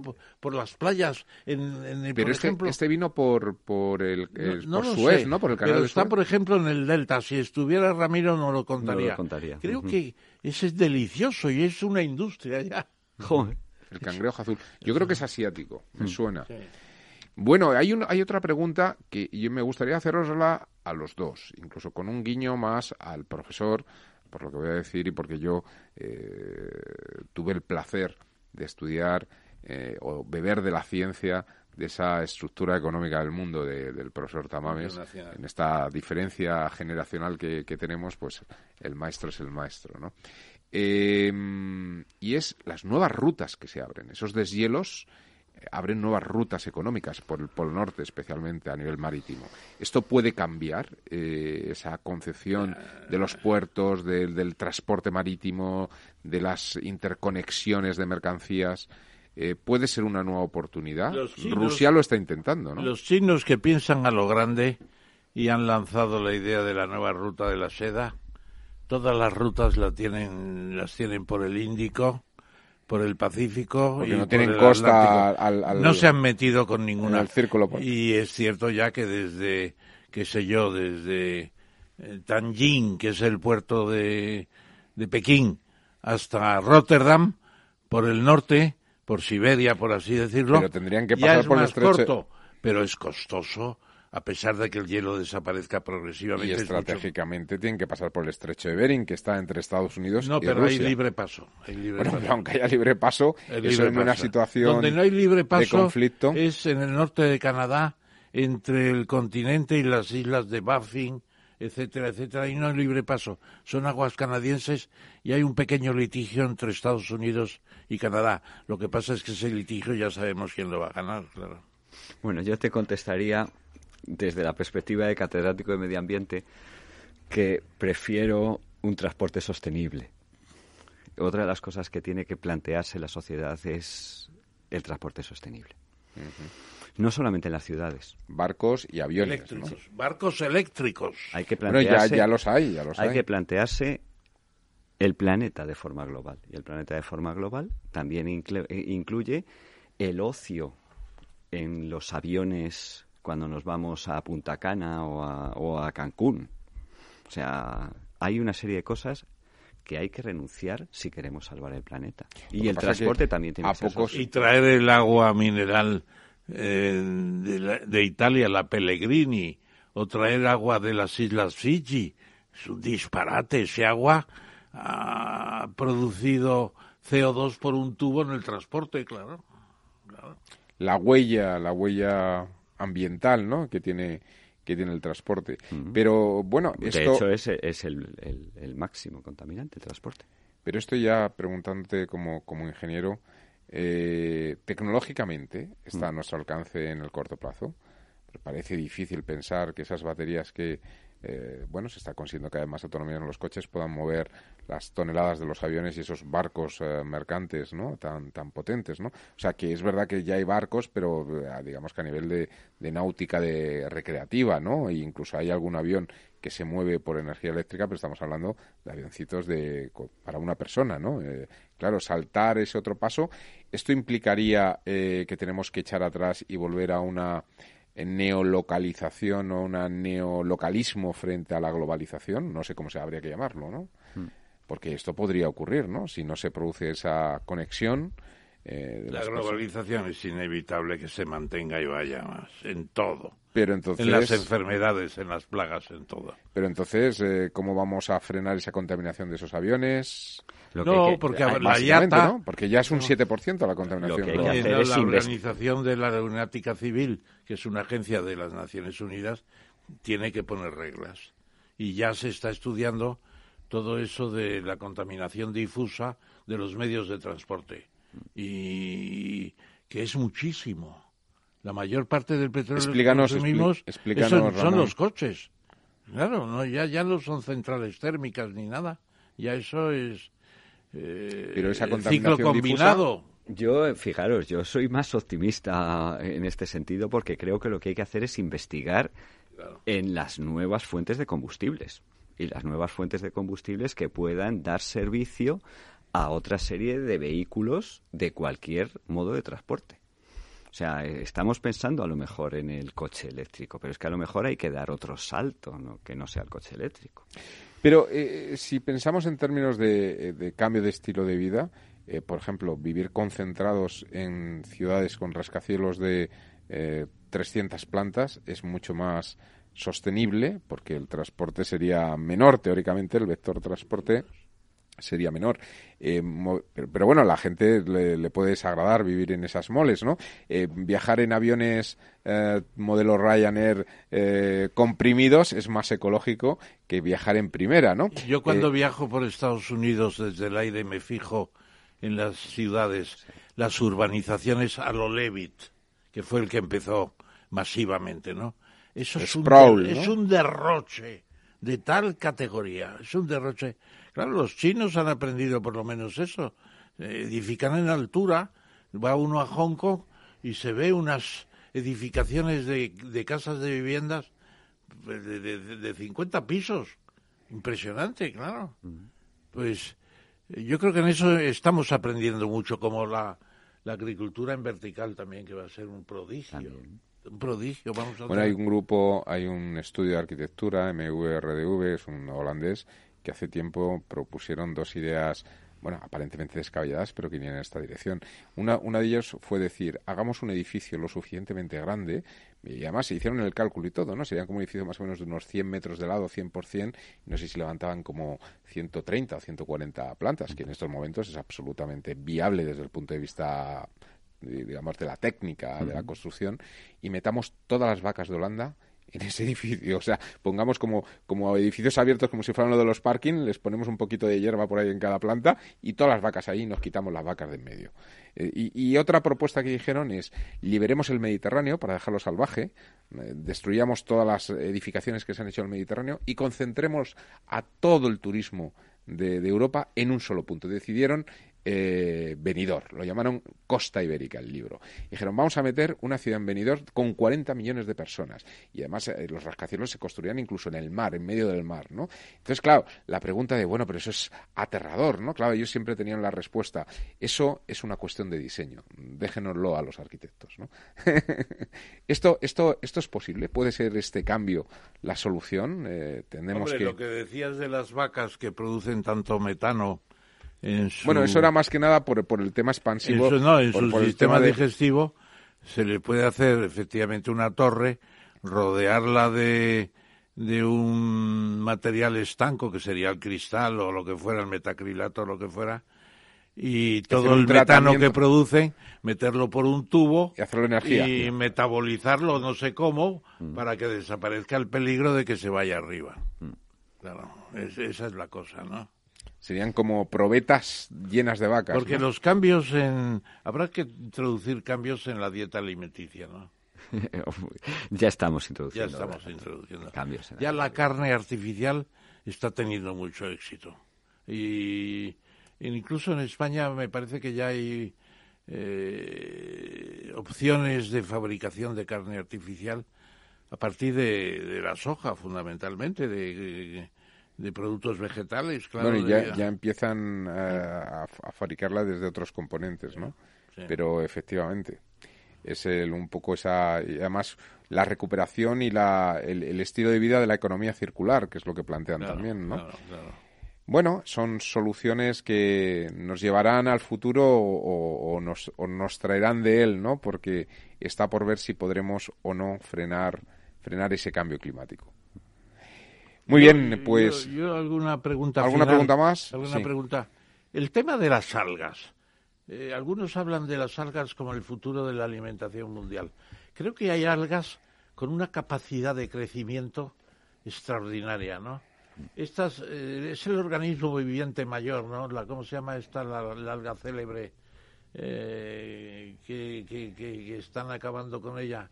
Las, eh, las anclas de los, de, los, de los barcos en los ondeadores. ¿Cómo se llama ese alga?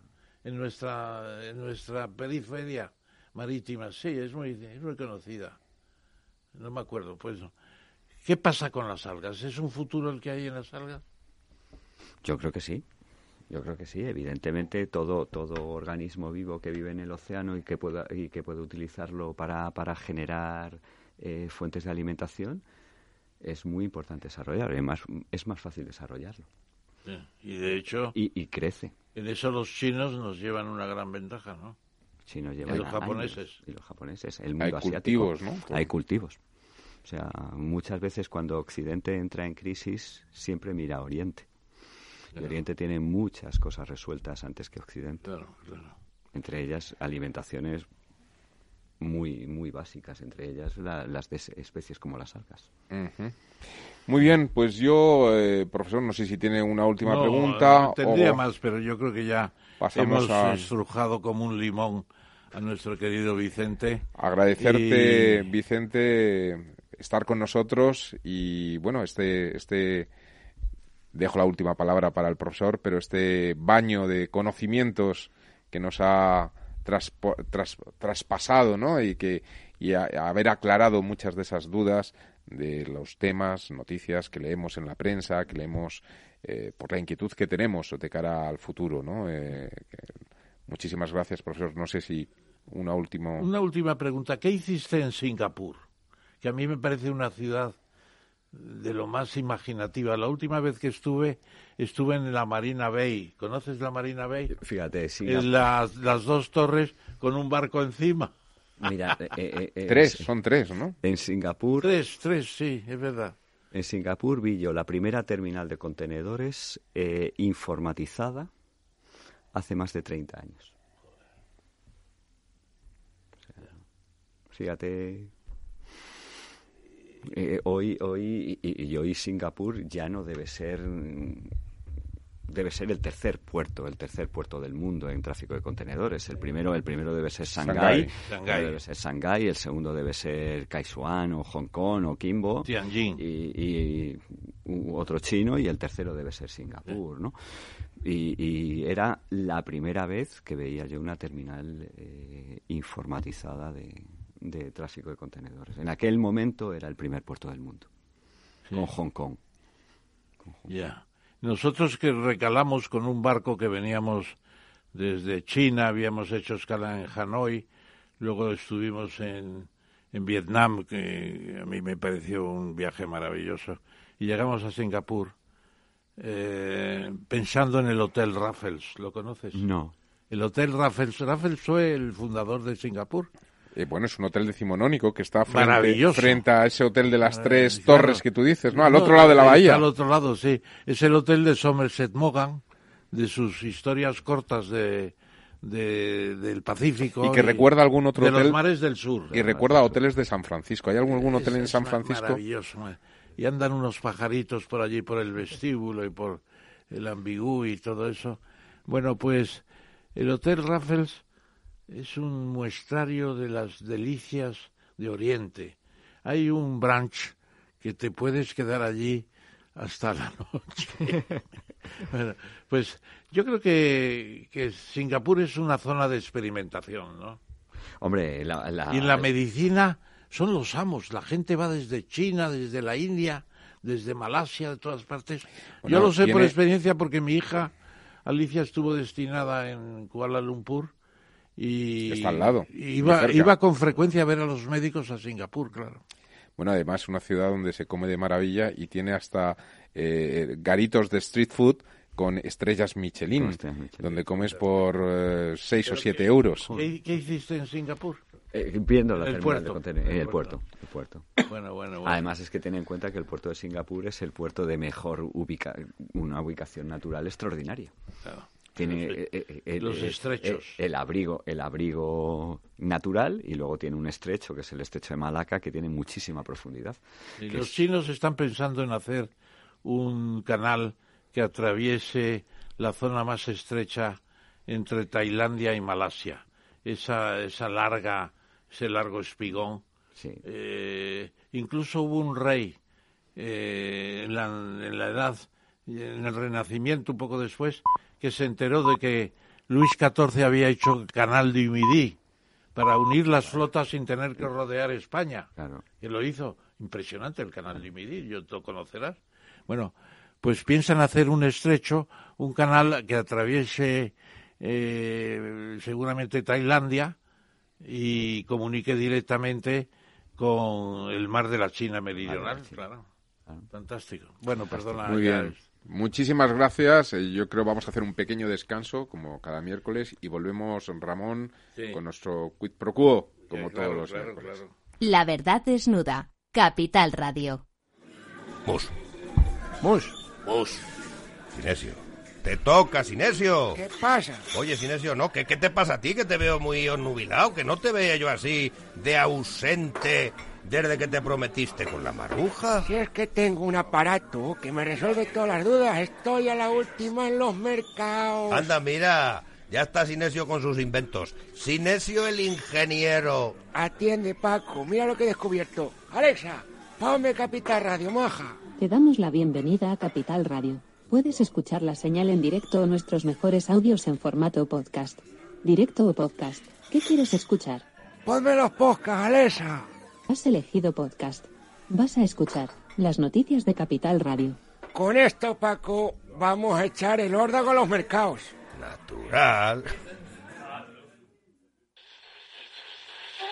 Una tarde cualquiera en Capital Radio con Alberto Iturralde. Señores, un especulador es un ludópata reconvertido. Eso nos pasa a todos. Por eso es importante observarse a uno mismo y entender que esa actitud proviene de un ego malentendido. Es decir, yo no soporto que esto a mí en un momento determinado me genere el daño de la pérdida, es decir, me he equivocado y la única manera de superar esa equivocación es acertar con ese mismo valor. Le venzo yo a él.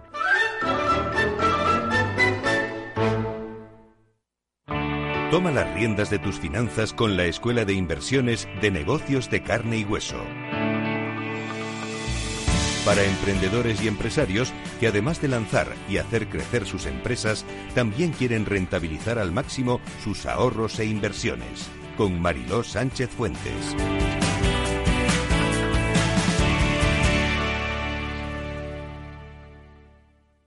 Esto te estás perdiendo si no escuchas a Luis Vicente Muñoz en Capital, La Bolsa y la Vida. El riesgo italiano es de otra galaxia y sería un error eh, analítico serio confundir lo que está ocurriendo en Italia con la situación abierta en, en nuestro país. No te confundas. Capital, La Bolsa y la Vida con Luis Vicente Muñoz, el original.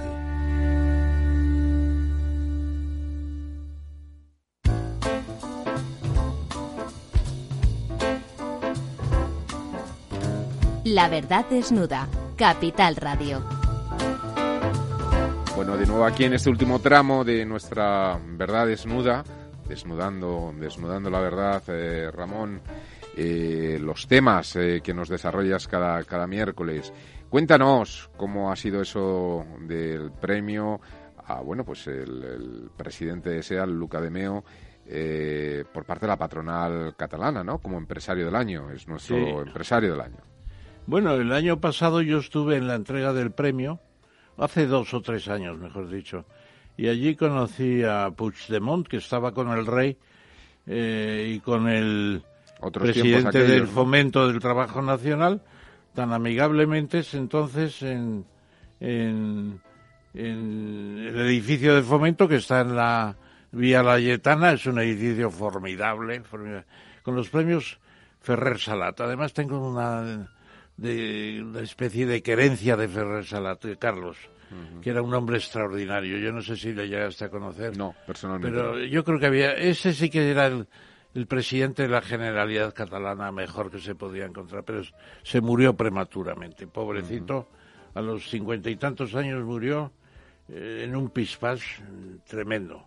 Entonces Sánchez Libre, que es actualmente el, el presidente de Foment, pues eh, entregó los premios, me parece que fue anoche, estuvo, me parece que estuvo el rey, no sé si fue anoche o cuándo, y eh, ¿a quién? Pues a, al señor de Meo, de Meo, Luca de Meo, que como se nota es italiano, y es el presidente de SEAT, del grupo, lógicamente, Volkswagen. Bueno, y es muy interesante leer las razones. Dice, al transformar el vehículo bajo un nuevo concepto de movilidad, el SEAT quiero decir, conectividad e innovación creativa, y por colocar a SEAT como una de las marcas que más crece en Europa.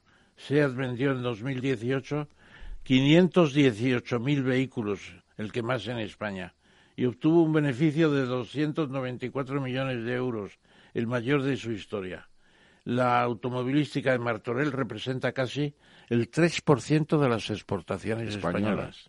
Y es el no del sector automovilístico, sino del 3% del total. Del total de las exportaciones, que son unos 300.000 millones. 300 y pico Entonces son 9.000 millones aproximadamente.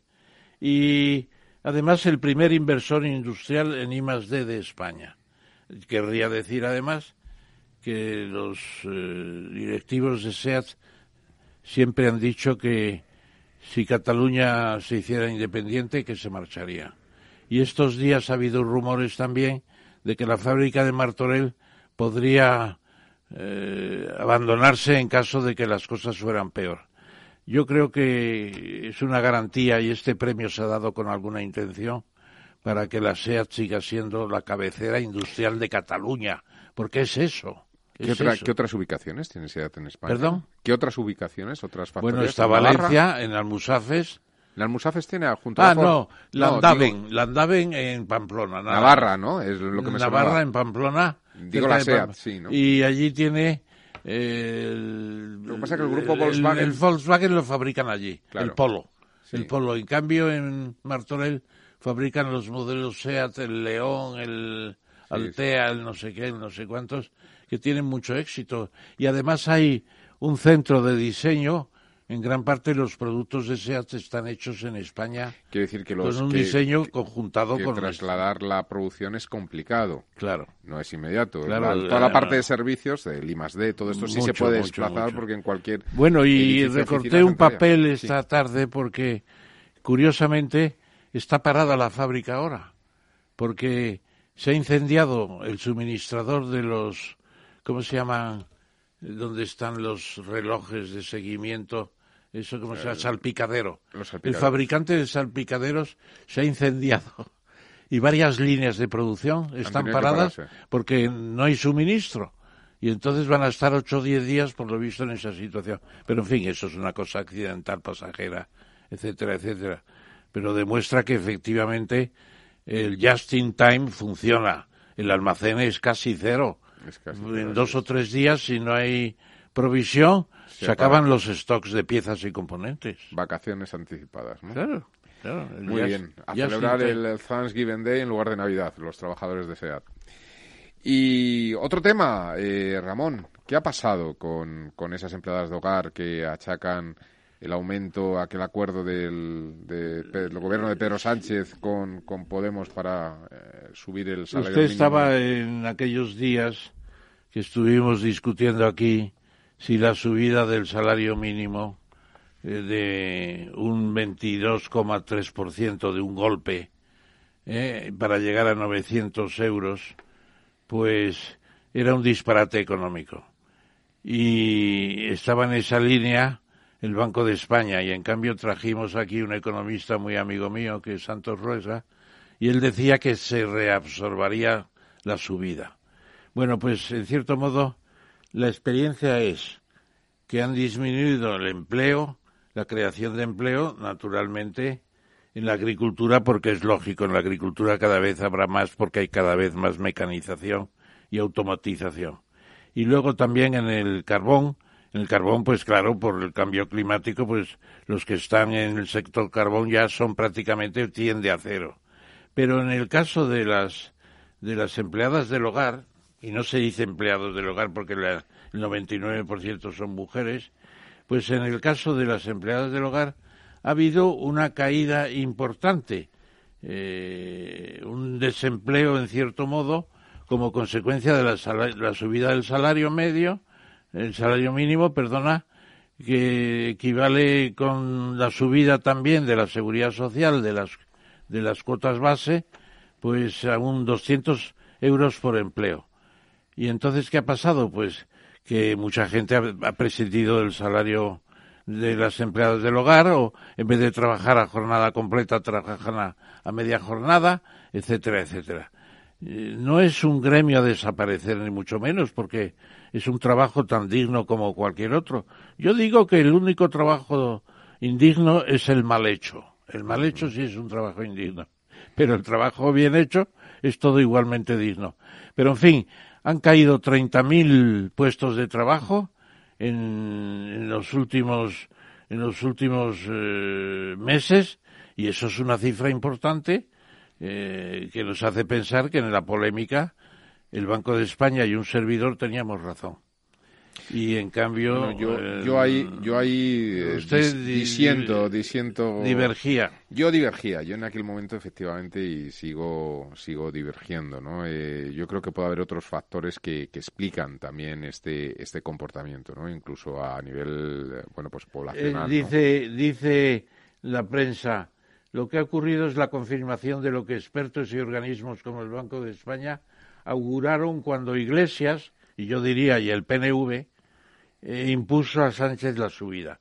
El PNV, ¿por qué? Porque hay los viejecitos que presionan por la seguridad social y de paso piden también aumentos aumentos para el salario mínimo interprofesional. Bueno, lo que pasa es que ahí habría, habría Ramón, que analizar, lo digo por, por tener toda la información más precisa, analizar qué ha pasado con otro colectivo que es el de eh, el colectivo de los cuidadores de personas dependientes, eh, porque estos tienen un tratamiento de favor con respecto a la seguridad social y a lo mejor lo que ha habido es un trasvase de un colectivo a otro colectivo, ¿no? Eh, hay que tener cuidado con eso. Incluso que lo que está legalizado y aparece como cifras del Ministerio de Trabajo, eh, que nos da la información, pues se pasan al informal y contratan a personas de podría haber también informal pero, seguramente sobre todo con este otro colectivo ¿no? como el cuidador está menos vigilado que el empleado del hogar incluso puede estar en una situación de mercado negro podría ser también ¿no? pero también un poco por el por el, cambio poblacional y menor salario Mm, Mucho menos salario. Eso no necesariamente. Depende, ¿no? Lo que ocurre que sí que es verdad, sí que es verdad que el tema de la seguridad social, la bonificación de la seguridad social es muy fuerte. Pero yo me estoy refiriendo sobre todo a porque el cambio de la pirámide poblacional hace que cada vez haya más personas mayores en necesidad de que aparezca esa figura eh, que a veces también es verdad que hacen labores de, de, de, servicio, de atención en el hogar, pero que básicamente es atención al dependiente, ¿no? Y eso podría ahí estar distorsionando el dato. Aquí hay que hay que ir con cuidado, ¿no? Yo no, no estaría tan seguro. Y seguramente está sucediendo lo mismo.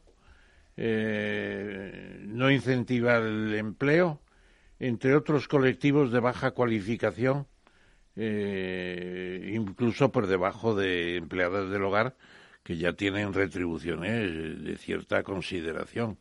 Están por encima de, de los mil euros en Madrid prácticamente todas, ¿no? Todas, absolutamente. Bueno, y hay casos de 1.500, eh, pues eh, eso positivamente se sabe. Bueno, veamos, veamos cómo evoluciona eh, no solamente este mercado, sino todos y qué es lo que se acaba haciendo con ese salario mínimo, si se sigue subiendo como pretenden o no.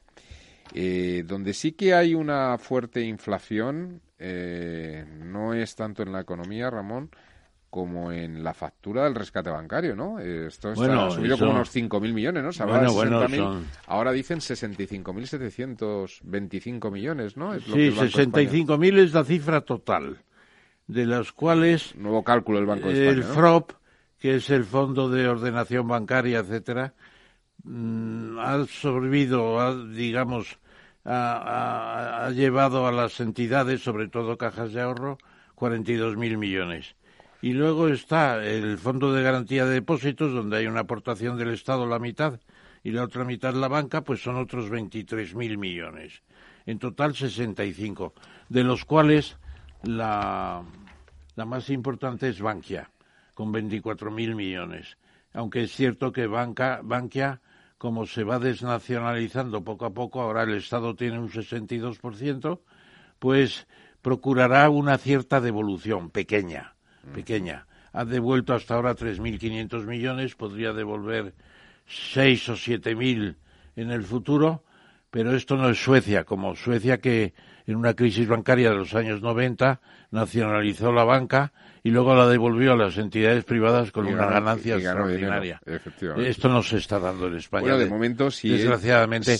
Porque la banca resistió, lo que no resistieron fueron las cajas de ahorro. Que eran públicas. Claro, públicas, con unos consejeros políticos que no tenían ni zorra idea de la administración se repartían el dinero como querían y ha sido un desastre. Y sobre todo no tienen ni idea de riesgos, ¿no? De riesgos financieros. Bueno, por los números gordos que he hecho en las cifras que nos has dado, Ramón, el coste para el erario entonces está en torno a los 50.000, ¿no? Porque sí, 50.000. Más o menos 42 directos del FROL, la mitad de los 23 que son como 11 y algo, ya vamos por... Y bueno, y quizás se pueda bajar un poco con menos Bankia, pero muy poco. Digo, muy menos poco. los 3.000 se quedan en los 50, Claro, 51.000, ¿no? Claro, ¿quiénes han sido? Pues Bankia, Cataluña Bank, Nova Caixa Galicia, Banco de Valencia, Banco Gallego, Banca Cívica y Caja 3 y Liberbank. Esos son los que han recibido Caja esos dineros y de devolución pues ya he dicho que menos Bankia, nanay que te vi. ¿eh? Nada, nada de nada, no va a haber devoluciones. Yo creo que se hizo muy generosamente. La negociación con las entidades absorbentes fue muy favorable para estas últimas, en mi opinión. Cataluña Bank, que era Caixa Cataluña, lo digo por, porque tengamos en mente las Claro. Caixas, Bankia, que era Caixa- Caja Madrid, Claro. eh, Caixa Cataluña, la CAM, que es la Caja de Ahorros del Mediterráneo, eh, y luego las Nueva El Banco de Valencia era de... La Caja de Castilla-La de- de Mancha, es decir, efectivamente, todo, salvo pequeños bancos más chiquititos, estamos hablando de que todos eran... Todo, todo cajas. Eran todo Incluso cajas. los bancos eran bancos de cajas. Porque se decía, un banco puede crear una caja. En cambio, una caja puede crear un banco. En cambio, un banco no puede crear una caja. Mm. Eran números clausus, ya eran las existentes. No se creaban ya cajas de ninguna manera y además no se sabía de quién eran, si de los consejeros o del pueblo español.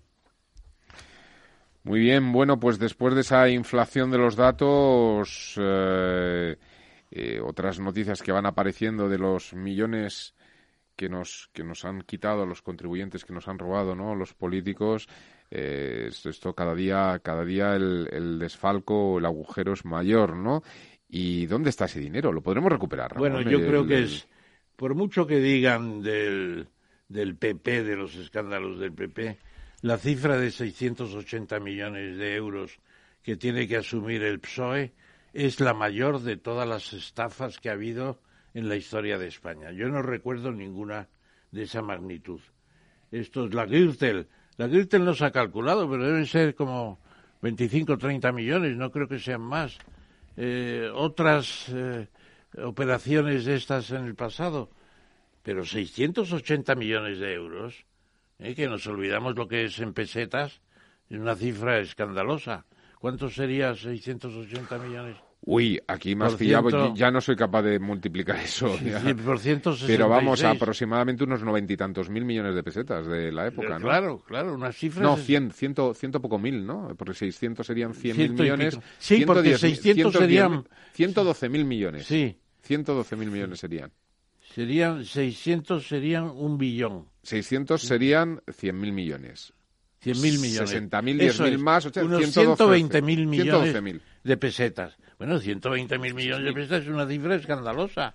Y ahora se plantea quién va a devolver dinero de los que se llevaron la pasta. Claro, ¿dónde está el dinero, no? Es Claro, lo las prejubilaciones nadie lo va a reclamar porque los obreros prejubilados a partir de los seres, etcétera, y esas operaciones, pues eh, iban de buena fe y ellos se jubilaron, pues de acuerdo con la ley. Pero las empresas, las empresas no están todas identificadas, muchas han desaparecido, eh, han ido a la quiebra después de hacerse con el dinero, bueno, y va a ser muy difícil. La asesoría jurídica de la Junta ya se ha puesto en marcha para facilitar la evolución de esos recursos.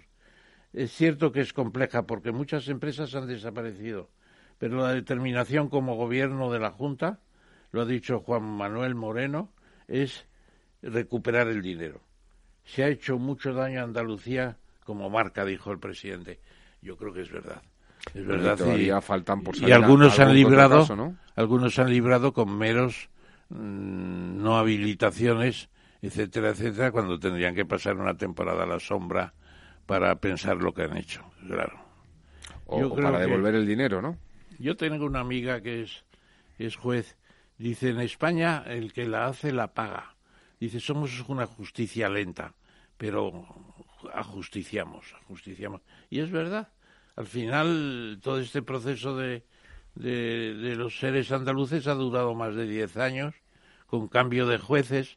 Nos acordamos de aquella juez tan, tan dedicada, ¿no? Que iba con su maletín rodante que llevaba los expedientes dentro.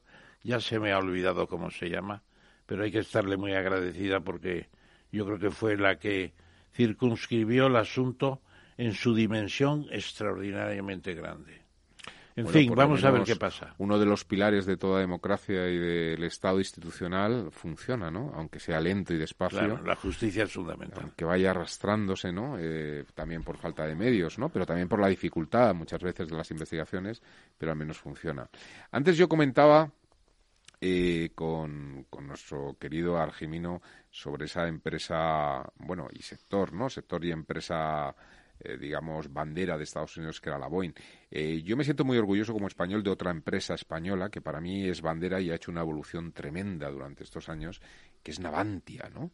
Navantia nos trae noticias eh, bueno, eh, de estar haciendo réplicas de barcos norteamericanos a tener tecnología propia, a empezar a exportar a países como Noruega, como Australia, como Arabia Saudí, es decir, fuera de esos mercados tradicionales que también se habían hecho en otras eh, hace años, otras décadas de Latinoamérica, ¿no? Porque había exportado ya antes a Venezuela, a la otra Venezuela, digamos, había exportado a otros países de Latinoamérica, pero ya estamos en, en ese primer mundo, en ese primer target y algo está pasando también eh, con el Reino Unido, ¿no? La joya de la tengo una cierta idea especial de Porque un discípulo mío, José Manuel Revuelta, ha sido el consejero delegado durante, presidente, durante cinco años y hemos hablado mucho de Navancia. Eh, me han invitado al, a la puesta de quilla de los barcos, que ya no es una puesta de quilla porque lo que hacen es cortar las piezas con rayo láser y con eso van armando los módulos que después se juntan. Es prodigioso el avance que ha habido. También he estado en los arsenales del Ferrol, el Ferrol del caudillo que se decía antes, del Ferrol, eh, donde hicieron los dos portaaviones eh, eh, complejos y de muy versátiles, dos portaaviones para Australia. Y es, igual que el español, bueno, con pequeñas modificaciones que el actual que tiene España. Claro, es exactamente. Juan Carlos I. La Adelaida y no me acuerdo cómo se llamaba el otro. Bueno, y eh, creo que conozco algo de Navancia. Además, eh, como estoy en el, en el clúster marítimo español, me considero miembro, con Alejandro Aznar, que es el presidente, que tiene una empresa naviera muy importante, encargó cuatro petroleros a Navancia, nada menos, y ha habido que reconstruir la tecnología en España porque ya no sabíamos hacer petroleros. Y ha habido un acuerdo con Corea del Sur y han venido coreanos, han hecho los planos aquí, se ha hecho todo aquí. Fantástico. Y allá están navegando los cuatro petroleros en tres o cuatro años. Bueno, entonces, Navancia es una empresa, como usted dice, extraordinaria. Extraordinaria y todavía tendría que ser más extraordinaria porque todavía tiene mucho peso sindical, en mi opinión, de mantener una fuerza de trabajo excesiva para lo que es la sociedad. Y además tiene mucho administrativo y tendría que tener más gente en los arsenales, en, en, las, en las gradas trabajando. Bueno, pues, eh, ¿qué pasa? Pues que están salvando los astilleros del Titanic.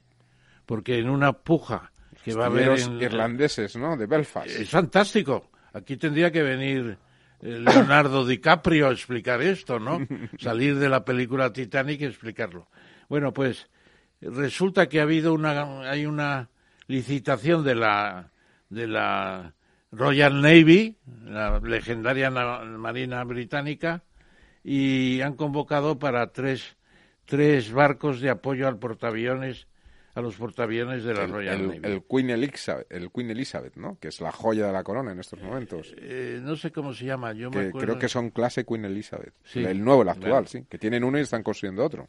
Hay uno que está averiándose, no, eso es un submarino atómico, ya que me refería. Bueno, pues resulta que, que Navancia se presenta y como motivo interesante para que se lo puedan adjudicar, que yo creo que va a ser difícil, porque el otro, el otro eh, aspirante es eh, muy muy fuerte, eh, son la Rolls Royce, la Babcock International, la British eh, BAE, que es una empresa de construcción de armamento, British Systems y Carmen Laird. Bueno, son cuatro empresas que forman un consorcio británico y va a ser muy difícil ganarlo. Pero como aditamento viene que salva de la quiebra a Harlan y Wolff, que es un astillero en Belfast, eh, que está en manos de una empresa que se llama Infrastrata, y resulta que eh, Navancia ha dicho, pues vamos a poner en marcha ese astillero otra vez. Y es el astillero del Titanic, de los años 1911 y 1912. Bueno, no está mal, ¿no? Que España salve el astillero de, del Titanic y esto va a ser un poco eh, Harland y Gulf se llama el astillero, pues que sea un poco la, la, Armada Invencible, perdimos unos barcos por allí por la costa, más por los elementos que por otras cosas, pero ahora a los británicos les vamos a facilitar barcos hechos en España. Bueno, eso estaría bien. Espero eh, que no ataquen las Indias. Bueno, eh, va, vamos a ver qué es lo que hacen, ¿no? Porque la verdad es que está de capa caída la Royal Navy sí. y sí que necesita un poquito de, de, apoyo, ¿no? Es una de las Por críticas cierto, que... ¿Ha visto usted la tercera serie de, de la de la de, de, Crown, la corona en televisión? No, no, no, no, no la he visto, pero Pues la quiero, quiero de, re- tengo una vida ajetreada y quiero reservarme No, un tiempo para empezar a ver eso la ahora con entera. Netflix, en cualquier momento se pone uno en comunicación y la, la tiene ahí para despacharla a cualquier hora. Bueno, se cuestionaban Es- si en es- España es- podría hacerse una, una serie igual. ¿no? Sencillamente formidable. Yo estoy bien a punto de empezar la, la serie de Hernán Cortés de Jaenada, el actor que hizo Camarón de la Isla y que hizo también Cantiflas, es muy bueno, pero tengo la impresión de que The Crown es mejor. Me duele un poco que no se haya hecho un intento con Cortés de mayor calidad seguramente, aunque no tengo el juicio definitivo todavía. Bueno, eso ha sido uno de, las, de los eh, cánceres que hemos tenido en este país de no haber querido recuperar con dignidad la historia, nuestra historia y nuestros grandes No, hombres pero es de la mexicana, historia. es la- una No, no, pero me refiero a lo de hacerlo en España y, Claro. y poder replicar Sí, porque- grandes héroes por lo que comentabas de Cortés, ¿no? Claro, claro. Y, y bien que lo siento. Vamos a ver, Javier Bardem también está en, la línea de Cortés. Van a hacer otra serie. Hay un librito eh, muy interesante que publicó la Sociedad Geográfica Española hará ya unos quizás siete o ocho años, eh, que daría eh, para crear unos estudios, no sé si como Hollywood o más, que es un libro que se titula Historia de los exploradores españoles olvidados. Con Ah, tal de que alguien quisiera recuperar a la cuarta parte de esos exploradores, daría para montar la Paramount. De un almirante español, me parece que es un almirante. eh, Eh, bueno, son varios autores, quiero recordar. Bueno, el libro es maravilloso. Es y además está muy bien editado, es una auténtica maravilla que se la recomendaría a, a todo el mundo. Bueno, Ramón, hemos llegado al final de esta verdad desnuda. Eh, habrá que vestirla para que siga, para que sigan los días hasta el próximo miércoles que volvamos a Bueno, y es, escríbanos eh, de vez en cuando a ver qué les parece los oyentes los programas. Yo le estoy diciendo siempre al director que tenemos que abrir una ventana con los oyentes para que eh, planteen temas sobre la marcha, por lo menos dedicarles 20 minutos en dos horas. Muy bien, pues eso es una sugerencia que se lanza a las ondas y a ver si alguno escribe eh, dando el apoyo a, esa propuesta que ha lanzado nuestro querido profesor. Muchas gracias. Bueno, boa noite, boa noite, eh, bonanit, Gabón y buenas noches. Muy bien.